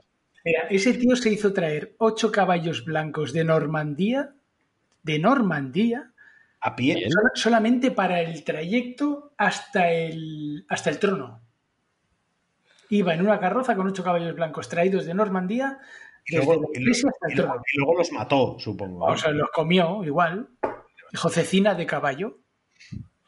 Bueno, lo de comer, no bueno, supongo que sabéis que este hombre, eh, su origen provenía de una tribu, de una tribu caníbal, Sí. ¿vale? En uno de los banquetes con los franceses, al ministro francés de aquel momento de, fomento le dijo, pues usted no se ha dado cuenta, pero que sepa que he comido carne humana. Ah, Vaya. Vaya, vaya, vaya giro, ¿eh?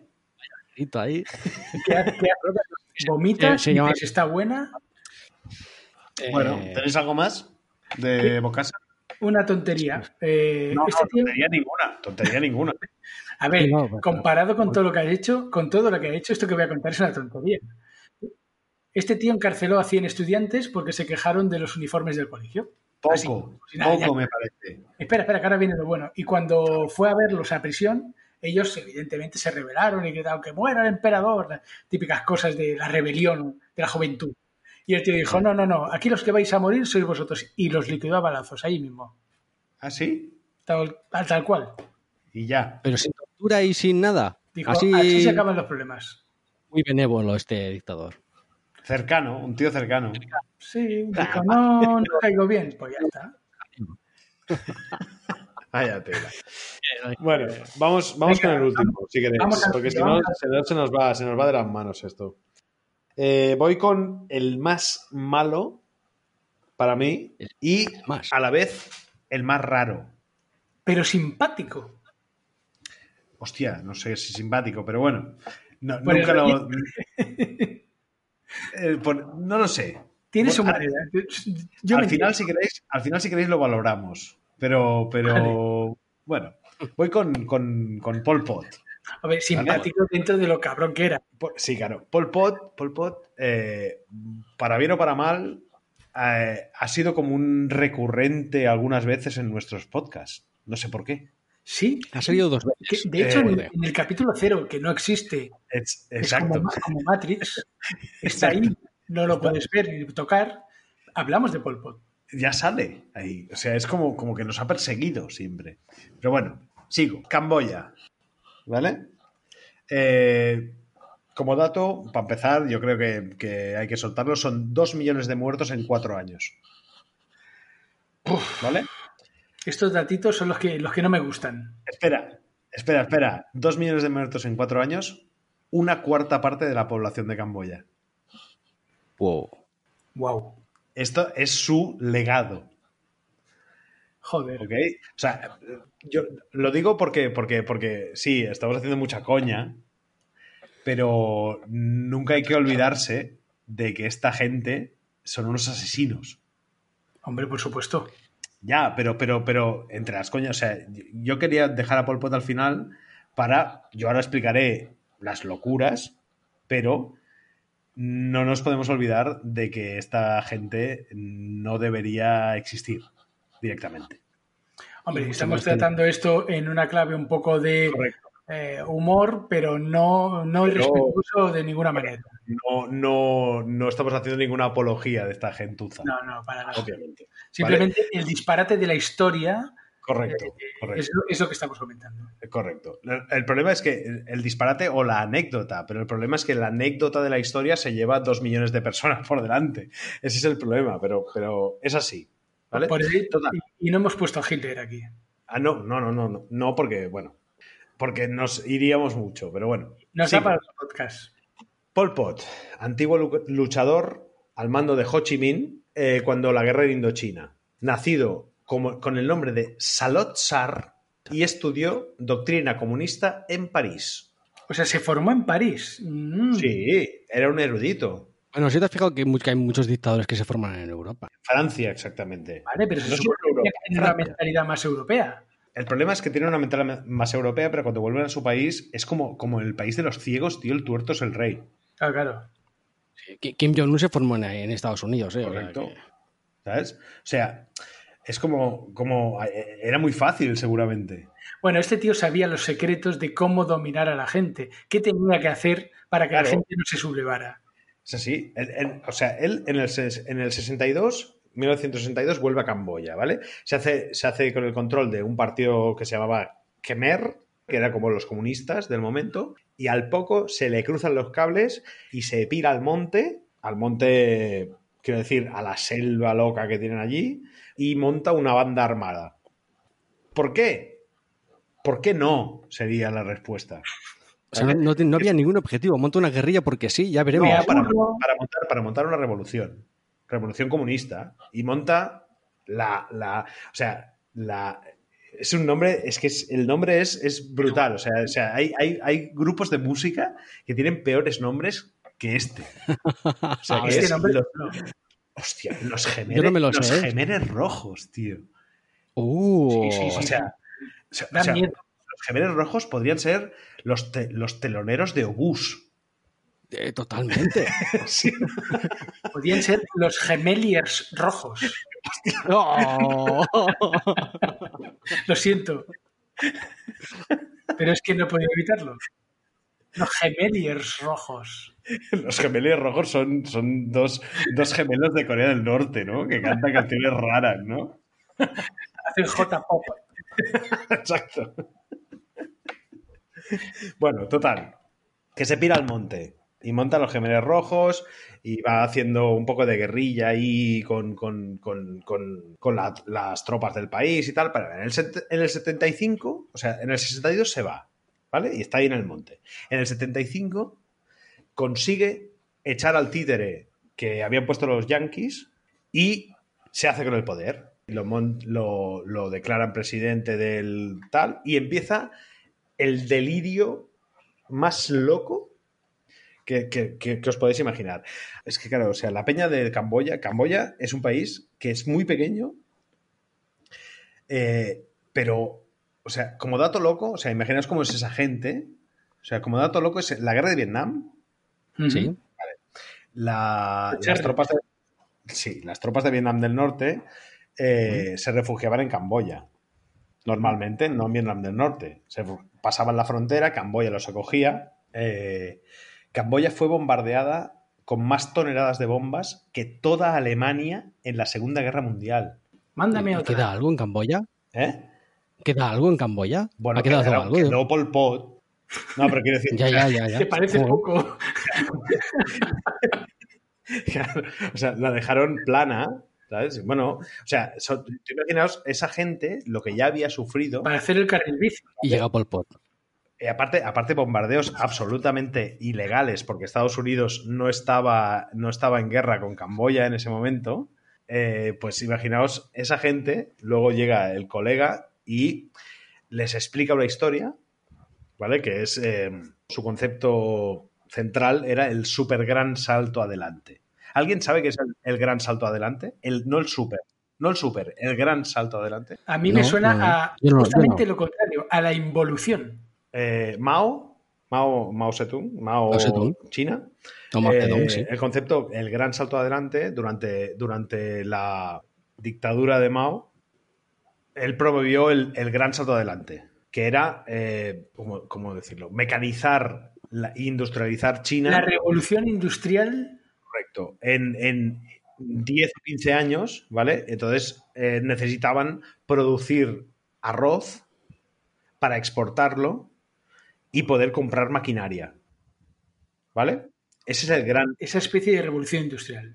Correcto. Esto es lo que Pol Pot le, vendi- No, le vendió al- a su pueblo. Mao, Mao. Espera, ah, espera, Mao, espera, espera. vale, vale. Pol Pot, en una noche de tormenta en su cueva en la selva, se inventó, dijo, ¿cómo le llamaré? Le llamaré el super gran salto adelante. Toma, El super gran salto adelante. O sea, el me super- viene Son Goku y me dice esto y me lo creo. Exacto. El super tercer, nivel, tercer nivel de fuerza del super salto adelante. Ahí El está. super gran salto. O parece un, parece un tiro de estos triple de Oliver Exacto. y Benji. El super gran salto adelante, ¿vale? Era doblar la producción de arroz entre el año 77 y el 80 En, de- en tres años doblar. doblar la producción de arroz de Camboya, de tal modo que Camboya pudiera exportar 1.4 mil millones de dólares Sí. eh, de arroz a, a sus compradores habituales y con las ganancias se comprarían herramientas y maquinaria que industrializaría el país en 15 a 20 años. ¿Consiguió lo del arroz? No tengo ni idea si lo consiguió. Mm. Creo que no. Este super gran salto adelante se tradujo en un calvario absoluto para, para la población. Eh, que se convirtieron en esclavos al, al instante. La población entera. Tan- tan- hasta, lo- esclavizada. hasta, hasta, hasta, hasta los niños. ¿Vale? Los, los- los niños eh, a los cinco años ya podían ser tratados como trabajadores en Camboya. A los cinco Vale. años, ¿en serio?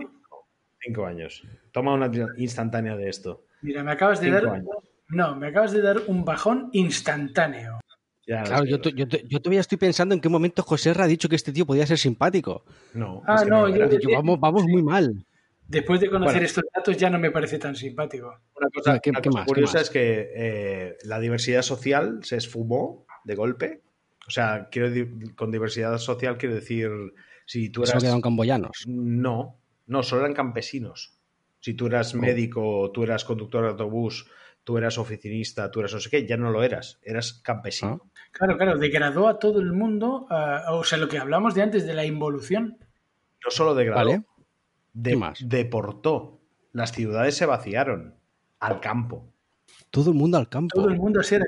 No vivía gente en las ciudades, los deportó. O sea, todo el mundo muy- a la agricultura y al mundo rural. Correcto. Todo el mundo era campesino, campesinos. Y entonces lo que generó fue- fueron dos castas de campesinos. Eh, Los campesinos que ya lo eran y tenían esa tradición milenaria de cultivar arroz de sol a sol, y los que venían de la ciudad que eran un grado inferior y que se les podía mm, casi casi torturar.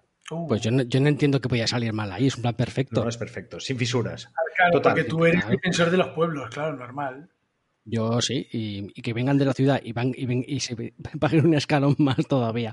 Venga, va, ¿qué más? Bueno, tú fíjate hasta, qué, fíjate hasta qué punto llegó este tío que insta- eh, eh, destruyó todos los vehículos de motor e instauró el carro de mulas como medio de transporte nacional. Lo más normal. Por no hablar de que quemó bibliotecas todas las que había. Yo te- o sea, se- se- eh, datos locos, o sea, se erradicó las instituciones obsoletas, que él consideraba obsoletas, como la familia, no existían. No, Mm, era una comuna. Mm, Sí, Una comuna. no había familia, Vale. no existía familia. La escuela, la enseñanza, la libertad de desplazamiento, el comercio, la medicina, las creencias, la escritura y hasta, las ciudad- y hasta las ciudades que, que he dicho antes. O sea, mm, deportó a todo el mundo. Es muy, es muy heavy. No sé, o sea, estaba prohibido demostrar cariño Uf, hacia nadie. Eras como, es como la, la, mm, la, Sí. la utopía del robot barato, del socialismo. Sí, sí, Un- de, de no, pienses, Un robot, bara- un robot barato. O sea, no, un, robot, un robot no demuestra cariño. Pues, pues Convirtió a todo el mundo en un tractor más o menos. de arroz. Más o menos.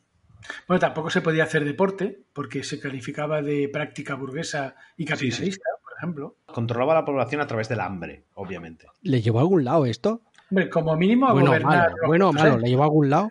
Mm, No, hasta que le interesó a quien tocaba que, que el régimen de Pol Pot se fuera a la mierda y, y los... ¿Y quién eran, fra- qué eran? ¿Franceses o Vietnam, estadounidenses? Vietnam, eh, Estados Unidos. Vietnam invadió, Claro, claro, la comunidad invadió Camboya y Pol Pot huyó al monte. Estuvo 20 años viviendo en la selva hasta que lo encontró la CIA y murió de un ataque al corazón bastante raruno en una celda. De allá, bueno, sí, de un ataque al Bueno, corazón. si lo pilló la CIA, No, es no. normal que muera de un ataque de corazón. Este era curioso porque era muy eni- sí, Este era curioso porque era, La CIA es lo que era- tiene, te mata con ataques de corazón. era muy enigmático. Es curioso porque era muy enigmático y no, o sea, no daba entrevistas, no, no le gustaba la, la cámara y, el, y el- y no era vanidoso. Es lo curioso. Este no lo era, ¿sabes? Y solo dejadme, dejadme acabar con una frase y yo no hablo más y habláis vosotros, pero yo no tengo nada más que decir. Pero, pero no, no, no tengo, de, de esto ya no. Me buidat, me buidat. Como decía, como decía Guardiola, me. Eh, Sí, vaciado correcto. para que no hable catalán. eh, quiero acabar con una frase de Pol Pot para que quede claro que esta gente lo que, lo que, aunque te puedes reír, lo que dan es mucha bajona. Era una frase que dice, Sí. mantenerlos no representa ningún beneficio, destruirlos no significa una pérdida. Nos hemos quedado reflexivos después de la frase. Pues eh, era mi intención. Es, es un Pues, podcast eh, que está guay mientras lo vas haciendo, pero al final te deja un poco de mal rollete. Sí, sí, Pero No te voy yo a voy a decir que no. reivindicar que, no- que, nos, que nos riamos de esta gente. Porque, vale, sí. Sí, eh, hombre, no te merecen puedes otra reír, cosa, no te ¿eh? puedes reír de lo, de lo- de lo que hicieron, pero el, el- yo creo que en, en la época en la que estamos, ignorancia. co- co- co- coger a esta gente y desmigarla y reírse de, de, de sus barbaridades y su, y su locura, yo creo que es, tiene, es, es un poco sano. Es un poco que Bueno, sabemos, sabemos dónde estamos y nos reímos de, de- porque son barbaridades Es- que en serio no te las puedes. eh, no, no, no las estamos tomando en serio como historiadores y queremos explicar una barbaridad de las que hacían. Bueno, realmente hacer esto eh, con estas personas es eh, un poco también eh, expresar que la, la humanidad va hacia otro sitio y que estas cosas, por suerte, cada vez ocurren menos. No, no, no dejan de suceder porque siguen sucediendo, pero en un mundo moderno pues cada vez suceden menos por, por, por suerte. Yo tengo un pequeño detalle, bueno, y este, y este es muy conocido por todo el mundo, de Pol Pot, que por la parte que me toca, eh, porque este tío, o sea, masacraba y exterminaba a la gente con una facilidad pasmosa.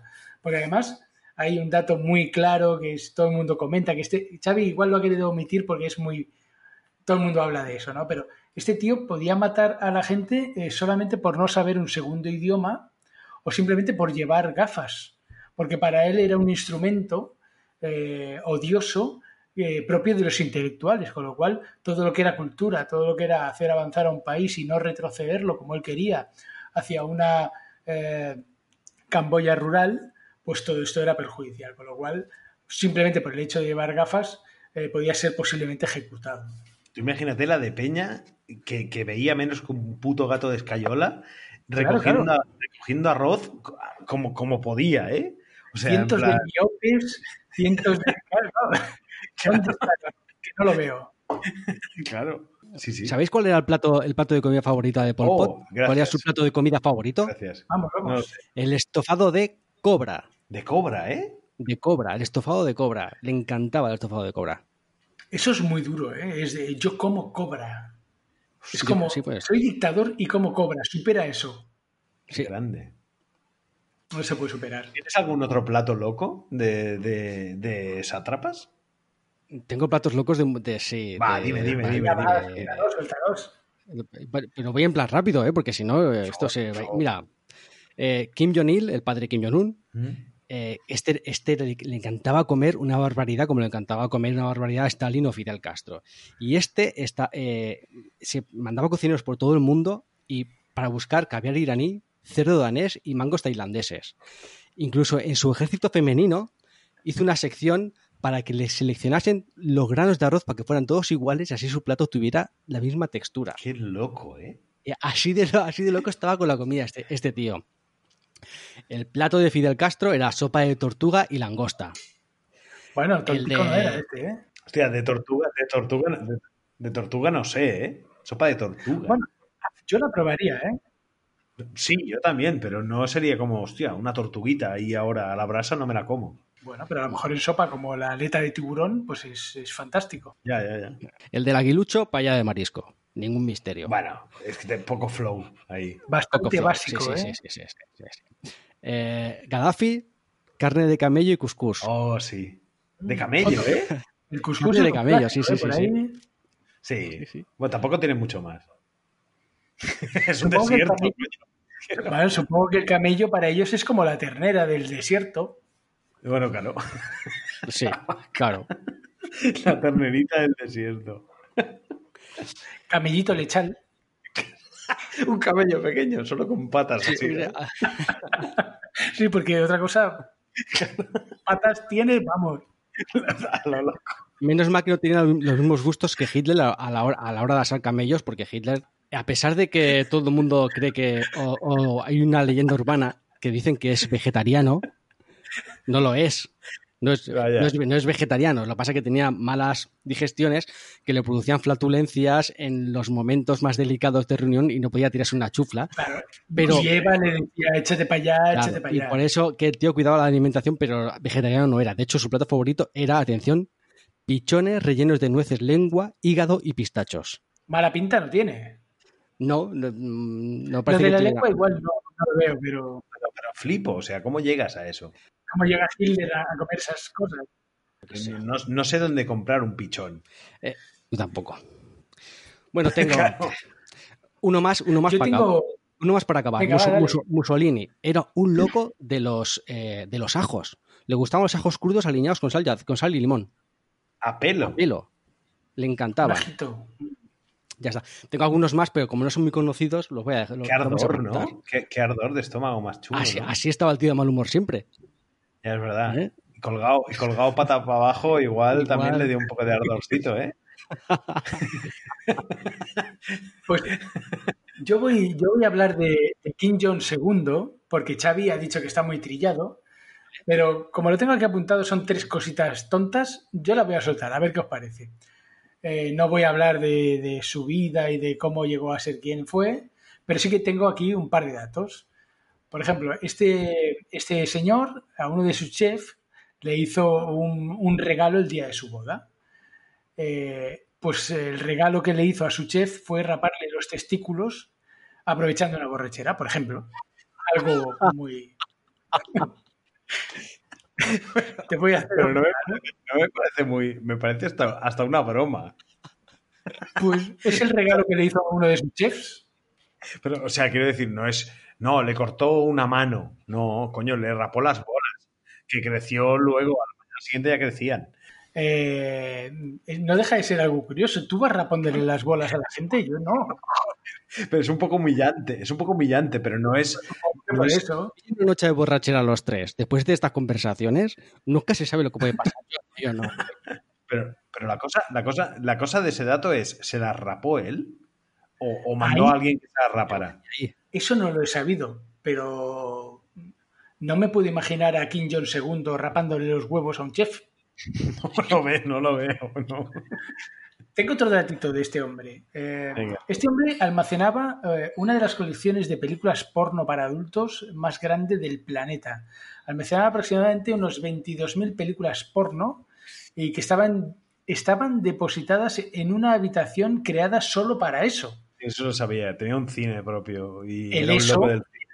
Claro, el eso, entre comillas, lo dejo a vuestra imaginación Bueno, para ver películas. para verlas. Y- claro. 22.000. Bueno. Pero, o sea, se te, yo no sé cuál poner. O sea, a mí, yo soy una persona que sí, yo tengo, o sea, tengo cinco películas favoritas. O sea, 22.000, no sabría qué hacer. Tienes cinco, Cinco películas películas favoritas. porno favoritas. ¿Porno? No, no, porno ya no hay película. Porno son clips de, de- de poco tiempo. Joder, mira. Una peli es demasiado larga. claro.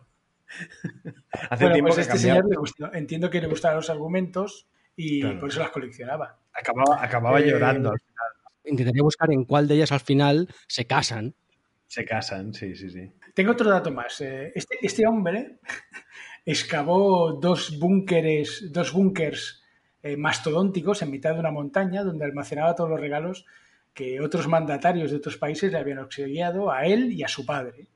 Entonces lo dividió en dos pabellones y lo llamaba el Museo Internacional de la Amistad, donde cada uno de los países, incluido España, tiene su vitrina y donde puede encontrarse todo tipo de regalos, como son limusinas, pieles de animales, Kalashnikovs, por ejemplo, eh, un tren que le regaló Stalin, o sea, millones de tesoros, eh, algo de lo más absurdo. Hostia, qué grande. Está mal que me parezca una buena idea eso. Hombre, eh, no sé si eso existe todavía, si no se ha expoliado o dónde está, pero ¿Quieres desde decir, luego que, tiene que ser un museo que no, se lo quede, que no se lo quede él y lo ponga en un museo? Bueno, este ¿no? tío estuvo desde el 94 hasta el 2011, ¿no? Es que es, su- es suyo, ¿eh? Ya. Claro, claro. Hasta el museo. Todo. Y la, y la montaña, seguramente. Todo. Así la montaña tiene su nombre. He visto venir, José Francisco, que te ha parecido bien ahí el, el rollito de dárselo al pueblo, pero no va así, ¿eh? Eh, No, no, no va así. No, no, sí, sí. No, no. No, no. No llevan el comunismo hasta sus últimos extremos. No, no, no, no. No les interesa. No, no. Como, como decía, el, el comunismo es subjetivo. Depende de No. quién lo milite. Eh, Hay diferentes tipos de comunismo, todos lo sabemos. No me quiero Sí, meter sí. en ese terreno yo, chicos. ¿Alguien tiene alguna locura más? Mm, Yo me guardo mis pequeñas locuras para el easter eggs del final que tú no has escuchado y que José y yo ya hemos grabado. Así que tendrás que escuchar el podcast. Viendo que se nos ha acabado las anécdotas de los dictadores, la lista de dictadores, espérate, no. Tira el ancla, tira el ancla. ¿El ancla? Te vaya. Tira el ancla, ¿Qué? tira el ancla, León. ¿Qué Tira el ancla, León, que te veo venir. A ver, ¿qué qué? No sé, habrá otro podcast. Ah, y además será el número 10, el top 10. ¿No tienes nunca suficiente? Siempre hay que grabar otro más. Unos pesados. Venga, va. El siguiente. Bueno, sí. hacer algo. A ver, a- le toca a José Ramón. Uh, Yo solo es digo eso. Vale. Venga. Me toca a mí. Me toca a mí. Entonces supongo que estáis esperando que os diga que, de qué voy a hablar en el siguiente podcast. Molaría bastante. Tengo. Si no te quieres complicar la vida, yo te envío un WhatsApp y te digo de qué puedes hablar. No, no, eso acabó, José, olvídate. Acaba con el podcast de los sátrapas. Tu dictadura acaba aquí. Esto ha sido el colofón y poco más. Así que asúmelo. Veremos. Entonces, eh, yo mm, me gustaría hablar de un tema que quizá pueda ser un poco ostentoso, bueno, ostentoso, un poco ambicioso, porque vamos a hablar de una persona muy, muy relevante en el mundo, pero eh, creo que su historia no es tan conocida como su libro, su libro entre mayúsculas, en mayúsculas, con lo cual me gustaría, eh, a ver qué tal sale y si estoy a la altura, hablar de don Miguel de Cervantes Saavedra y de su vida, no solamente como literato, sino como soldado eh, al servicio de España. Hostia. Creo que puede ser interesante porque mucha gente conoce su obra maestra, una obra mundialmente conocida como es el Quijote, pero muy poca gente conoce su vida. Y es igual de interesante, diría yo. Fue, tuvo una vida ajetreada, fue de un sitio a otro. Bueno, quizá pueda interesar, Salían en Capitán a la Triste, yo lo conozco ahí. por ejemplo. O sea, ha sido muy buena. Pues si os parece bien, voy a hablar de Don Miguel de A mí, Cervantes. a mí me parece fantástico. Habla de lo que te salga del Pepo. Muy, muy gráfico. Es que no hay más. No sé qué decir más. O sea, lo, harás, lo harás de puta madre y lo sé. y, y disfrutaré y me reiré, pues ya está. Habla de lo que quieras. Bueno, pues haremos lo que se pueda. Aquí hemos llegado al final del noveno podcast. Eh, Bueno, ¿eh? Noveno. Noveno. Noveno. Antes de, que, antes de que acabes, tengo que decir que me ha gustado mucho, que he disfrutado mucho de él y ha sido una charla súper amena. Me alegro. Sí, ha sido un, un poco, un poco montaña. eh, una montaña, Montaña rusa, rusa, ¿eh? de emociones Sí. y ha sido muy divertido, sí. Me alegro. Sí, sí, sí. Bueno, quien nos quiera escuchar, eh, este podcast y todos los demás los podéis encontrar en buenos y eh, feos y malos.com, donde, como siempre, alguien meterá una entrada de blog eh, fantástica resumiendo lo más importante, con algunas fotos, tendremos todos los enlaces, porque nosotros somos buenos, feos y malos. Adiós.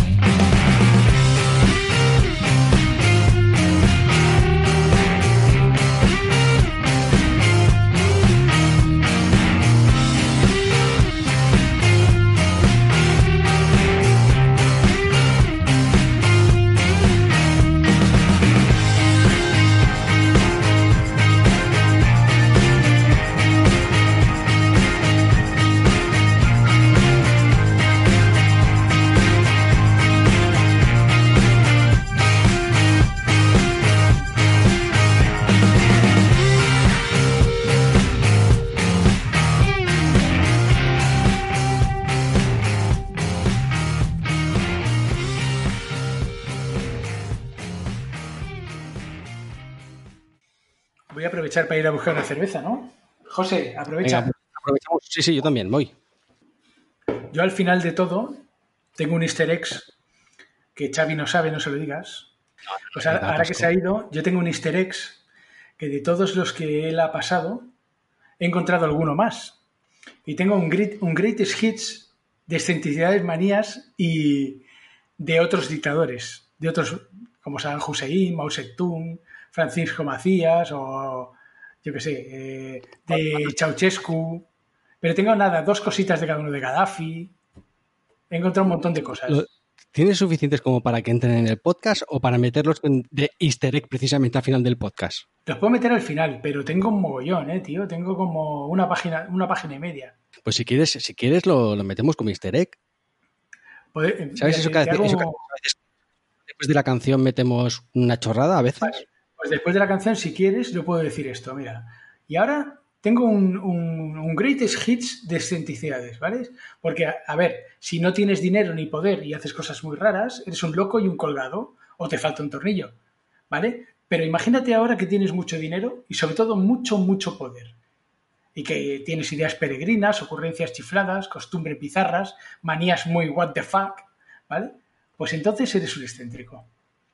Y aquí algunas excentricidades de algunos eh, sátrapas que no hemos tratado en el podcast, como por ejemplo Saddam Hussein, que para celebrar sus 60 cumpleaños hizo que le, saca- que se- que le sacaran 27 litros de sangre para escribir un Corán de 600 páginas con ella. Fantástico. O incluso Mao Zedong, eh, que fue el capo de China entre el 49 y el 76, que nunca se lavó los dientes. Imagínate acercarse a ese hombre. Oh, mamá, Fra- vale. Fra- Otro. Francisco Macías, eh, presidente de Guinea Ecuatorial entre el 68 y el 79, eh, destruyó todos los barcos que tenían en el país, sí, incluidos los de la pesca, tú imagínate qué, qué ocurrencia, solo para que la población no pudiera huir. O incluso Fantástico. prohibió la palabra intelectual por su connotación. Por su connotación. Tenemos también Otro. a Robert Mugabe, de Zimbabue, del año 87, eh, que dijo de sí mismo eh, que era el Hitler actual. Y de hecho lleva un bigotillo incluso más ridículo que el de, el de Hitler. Ah, muy bueno. Otro. Ceau- Ceausescu, por ejemplo, que era presidente de Rumanía del 67 al 89, se ponía, este tío se ponía un traje diferente cada día, no por vanidad, sino por la paranoia de ser envenenado a través de la ropa. Uh, vale. Otra de las cosas que hizo eh, Ceausescu prohibió el juego del Scrabble por ser subversivo, porque hacía que la gente pensara. Luego tenemos a, a Ni Win, que era la cabeza del Estado en Birmania entre el 62 y el 81. Este tío, se- Vale. este, este es un crack. Este tío se bañaba en sangre de delfines porque creía que le mantenía joven. Y cuidado, que este tío... delfines. Buah. Sí, pero lo más cojonudo de esto es que murió con 91 años. Igual no, no iba desencaminado, ¿eh? Ya, ya. ¿Qué más tienes? Tengo a Gaddafi. Tengo a Gaddafi, eh, 69 en Libia. Cuando se inició la rebelión, este dijo que el origen de las revueltas estaba eh, originado porque alguien había puesto alucinógenos en el Nescafé de los jóvenes. Y por eso se inició la revuelta. O sea, imagínate qué tarado. O Sí, sí. tengo, tengo otro hit, otro hit de Gaddafi, que Sí. este tío pidió la desaparición de Suiza porque quería que este, este territorio se repartieran entre Francia, Italia y Alemania. Tú imagínate qué cosa más loca, pedir que desaparezca Suiza y se lo repartan entre tres. ¿Sabes que se limpiaban la- eh, los dientes con leche de camello? Pues venga, otra más. Gaddafi. Otra más. Buenísima. La última de Gaddafi es que se cuenta que su guardia amazónica, porque también tenía su propia guardia, esta se llamaba la Guardia Amazónica y estaba compuesta por mujeres guerreras vírgenes, al más puro estilo de las Amazonas. Luego ¿Qué más? tengo uno más. Tengo. Este es difícil de pronunciar. Saparmurat Nizayov, entre el 91 y el, dos- y el 2006. Este tío cambió el nombre del pan por el de su madre. Con lo cual, para. El nombre del papa. de su madre. Sí, sí, con lo cual, para pedir o nombrar el pan en un restaurante, eh, tenías que nombrar a, a la madre del dictador, porque si no, no te daban el pan. Vale. ¿Qué y, más tienes? y también encargó una estatua de sí mismo hecha de oro puro que gira constantemente para estar orientada siempre al sol, de forma que así nadie le hace sombra. Y, este- bueno. y, es- y esto es todo lo que tengo así, aparte de... de... No, no, ya. ¿Qué más tienes? ¿Tienes más? No tengo más. eh, tengo cosas de lo que de lo que va a hablar Xavi, que esto luego lo cortas. Si quieres, ya, ya tienes el easter egg. Sí, sí, ya lo tengo. Eso, pues, es buenísimo, tío, el easter egg. Era para... Es, para- Pero bueno, mira, así ya acortamos. Y como Xavi no lo sabe, lo va a escuchar. Ya, ya, ya. Mira, mira, voy a, voy a aprovechar y vamos a meter en el easter egg este que estamos haciendo ahora. Eh, antes ha, sali- ha salido Xavi que ha hablado de, de Ceausescu, de Nicolao y Elena, que eran el, el marido y la mujer, que estos eh, eran unos locos de la comida, les gustaba mucho, mucho la comida. Y el plato favorito de, de Elena era un, era un bizcocho que se llama coliva, Ujú. que es de cebada, azúcar, nueces, limón. Eh, y cuando los derrocaron, los, fusila- los fusilaron, y, pero lo hicieron muy rápido para que ninguna entidad internacional se metiera en el ajo Como muy hermético. y le- los, sí, los fusilaron los dos eh, co- en 80 soldados al paredón, 120 balas a cada una. A cada uno. Por si acaso. ¿Y sabes cómo le, sabes cómo le llamaron a ese evento? Tan sibaritas que eran de la comida de los dos. Con el nombre del pastel. El, ban- el banquete de las balas. Oh, qué grande.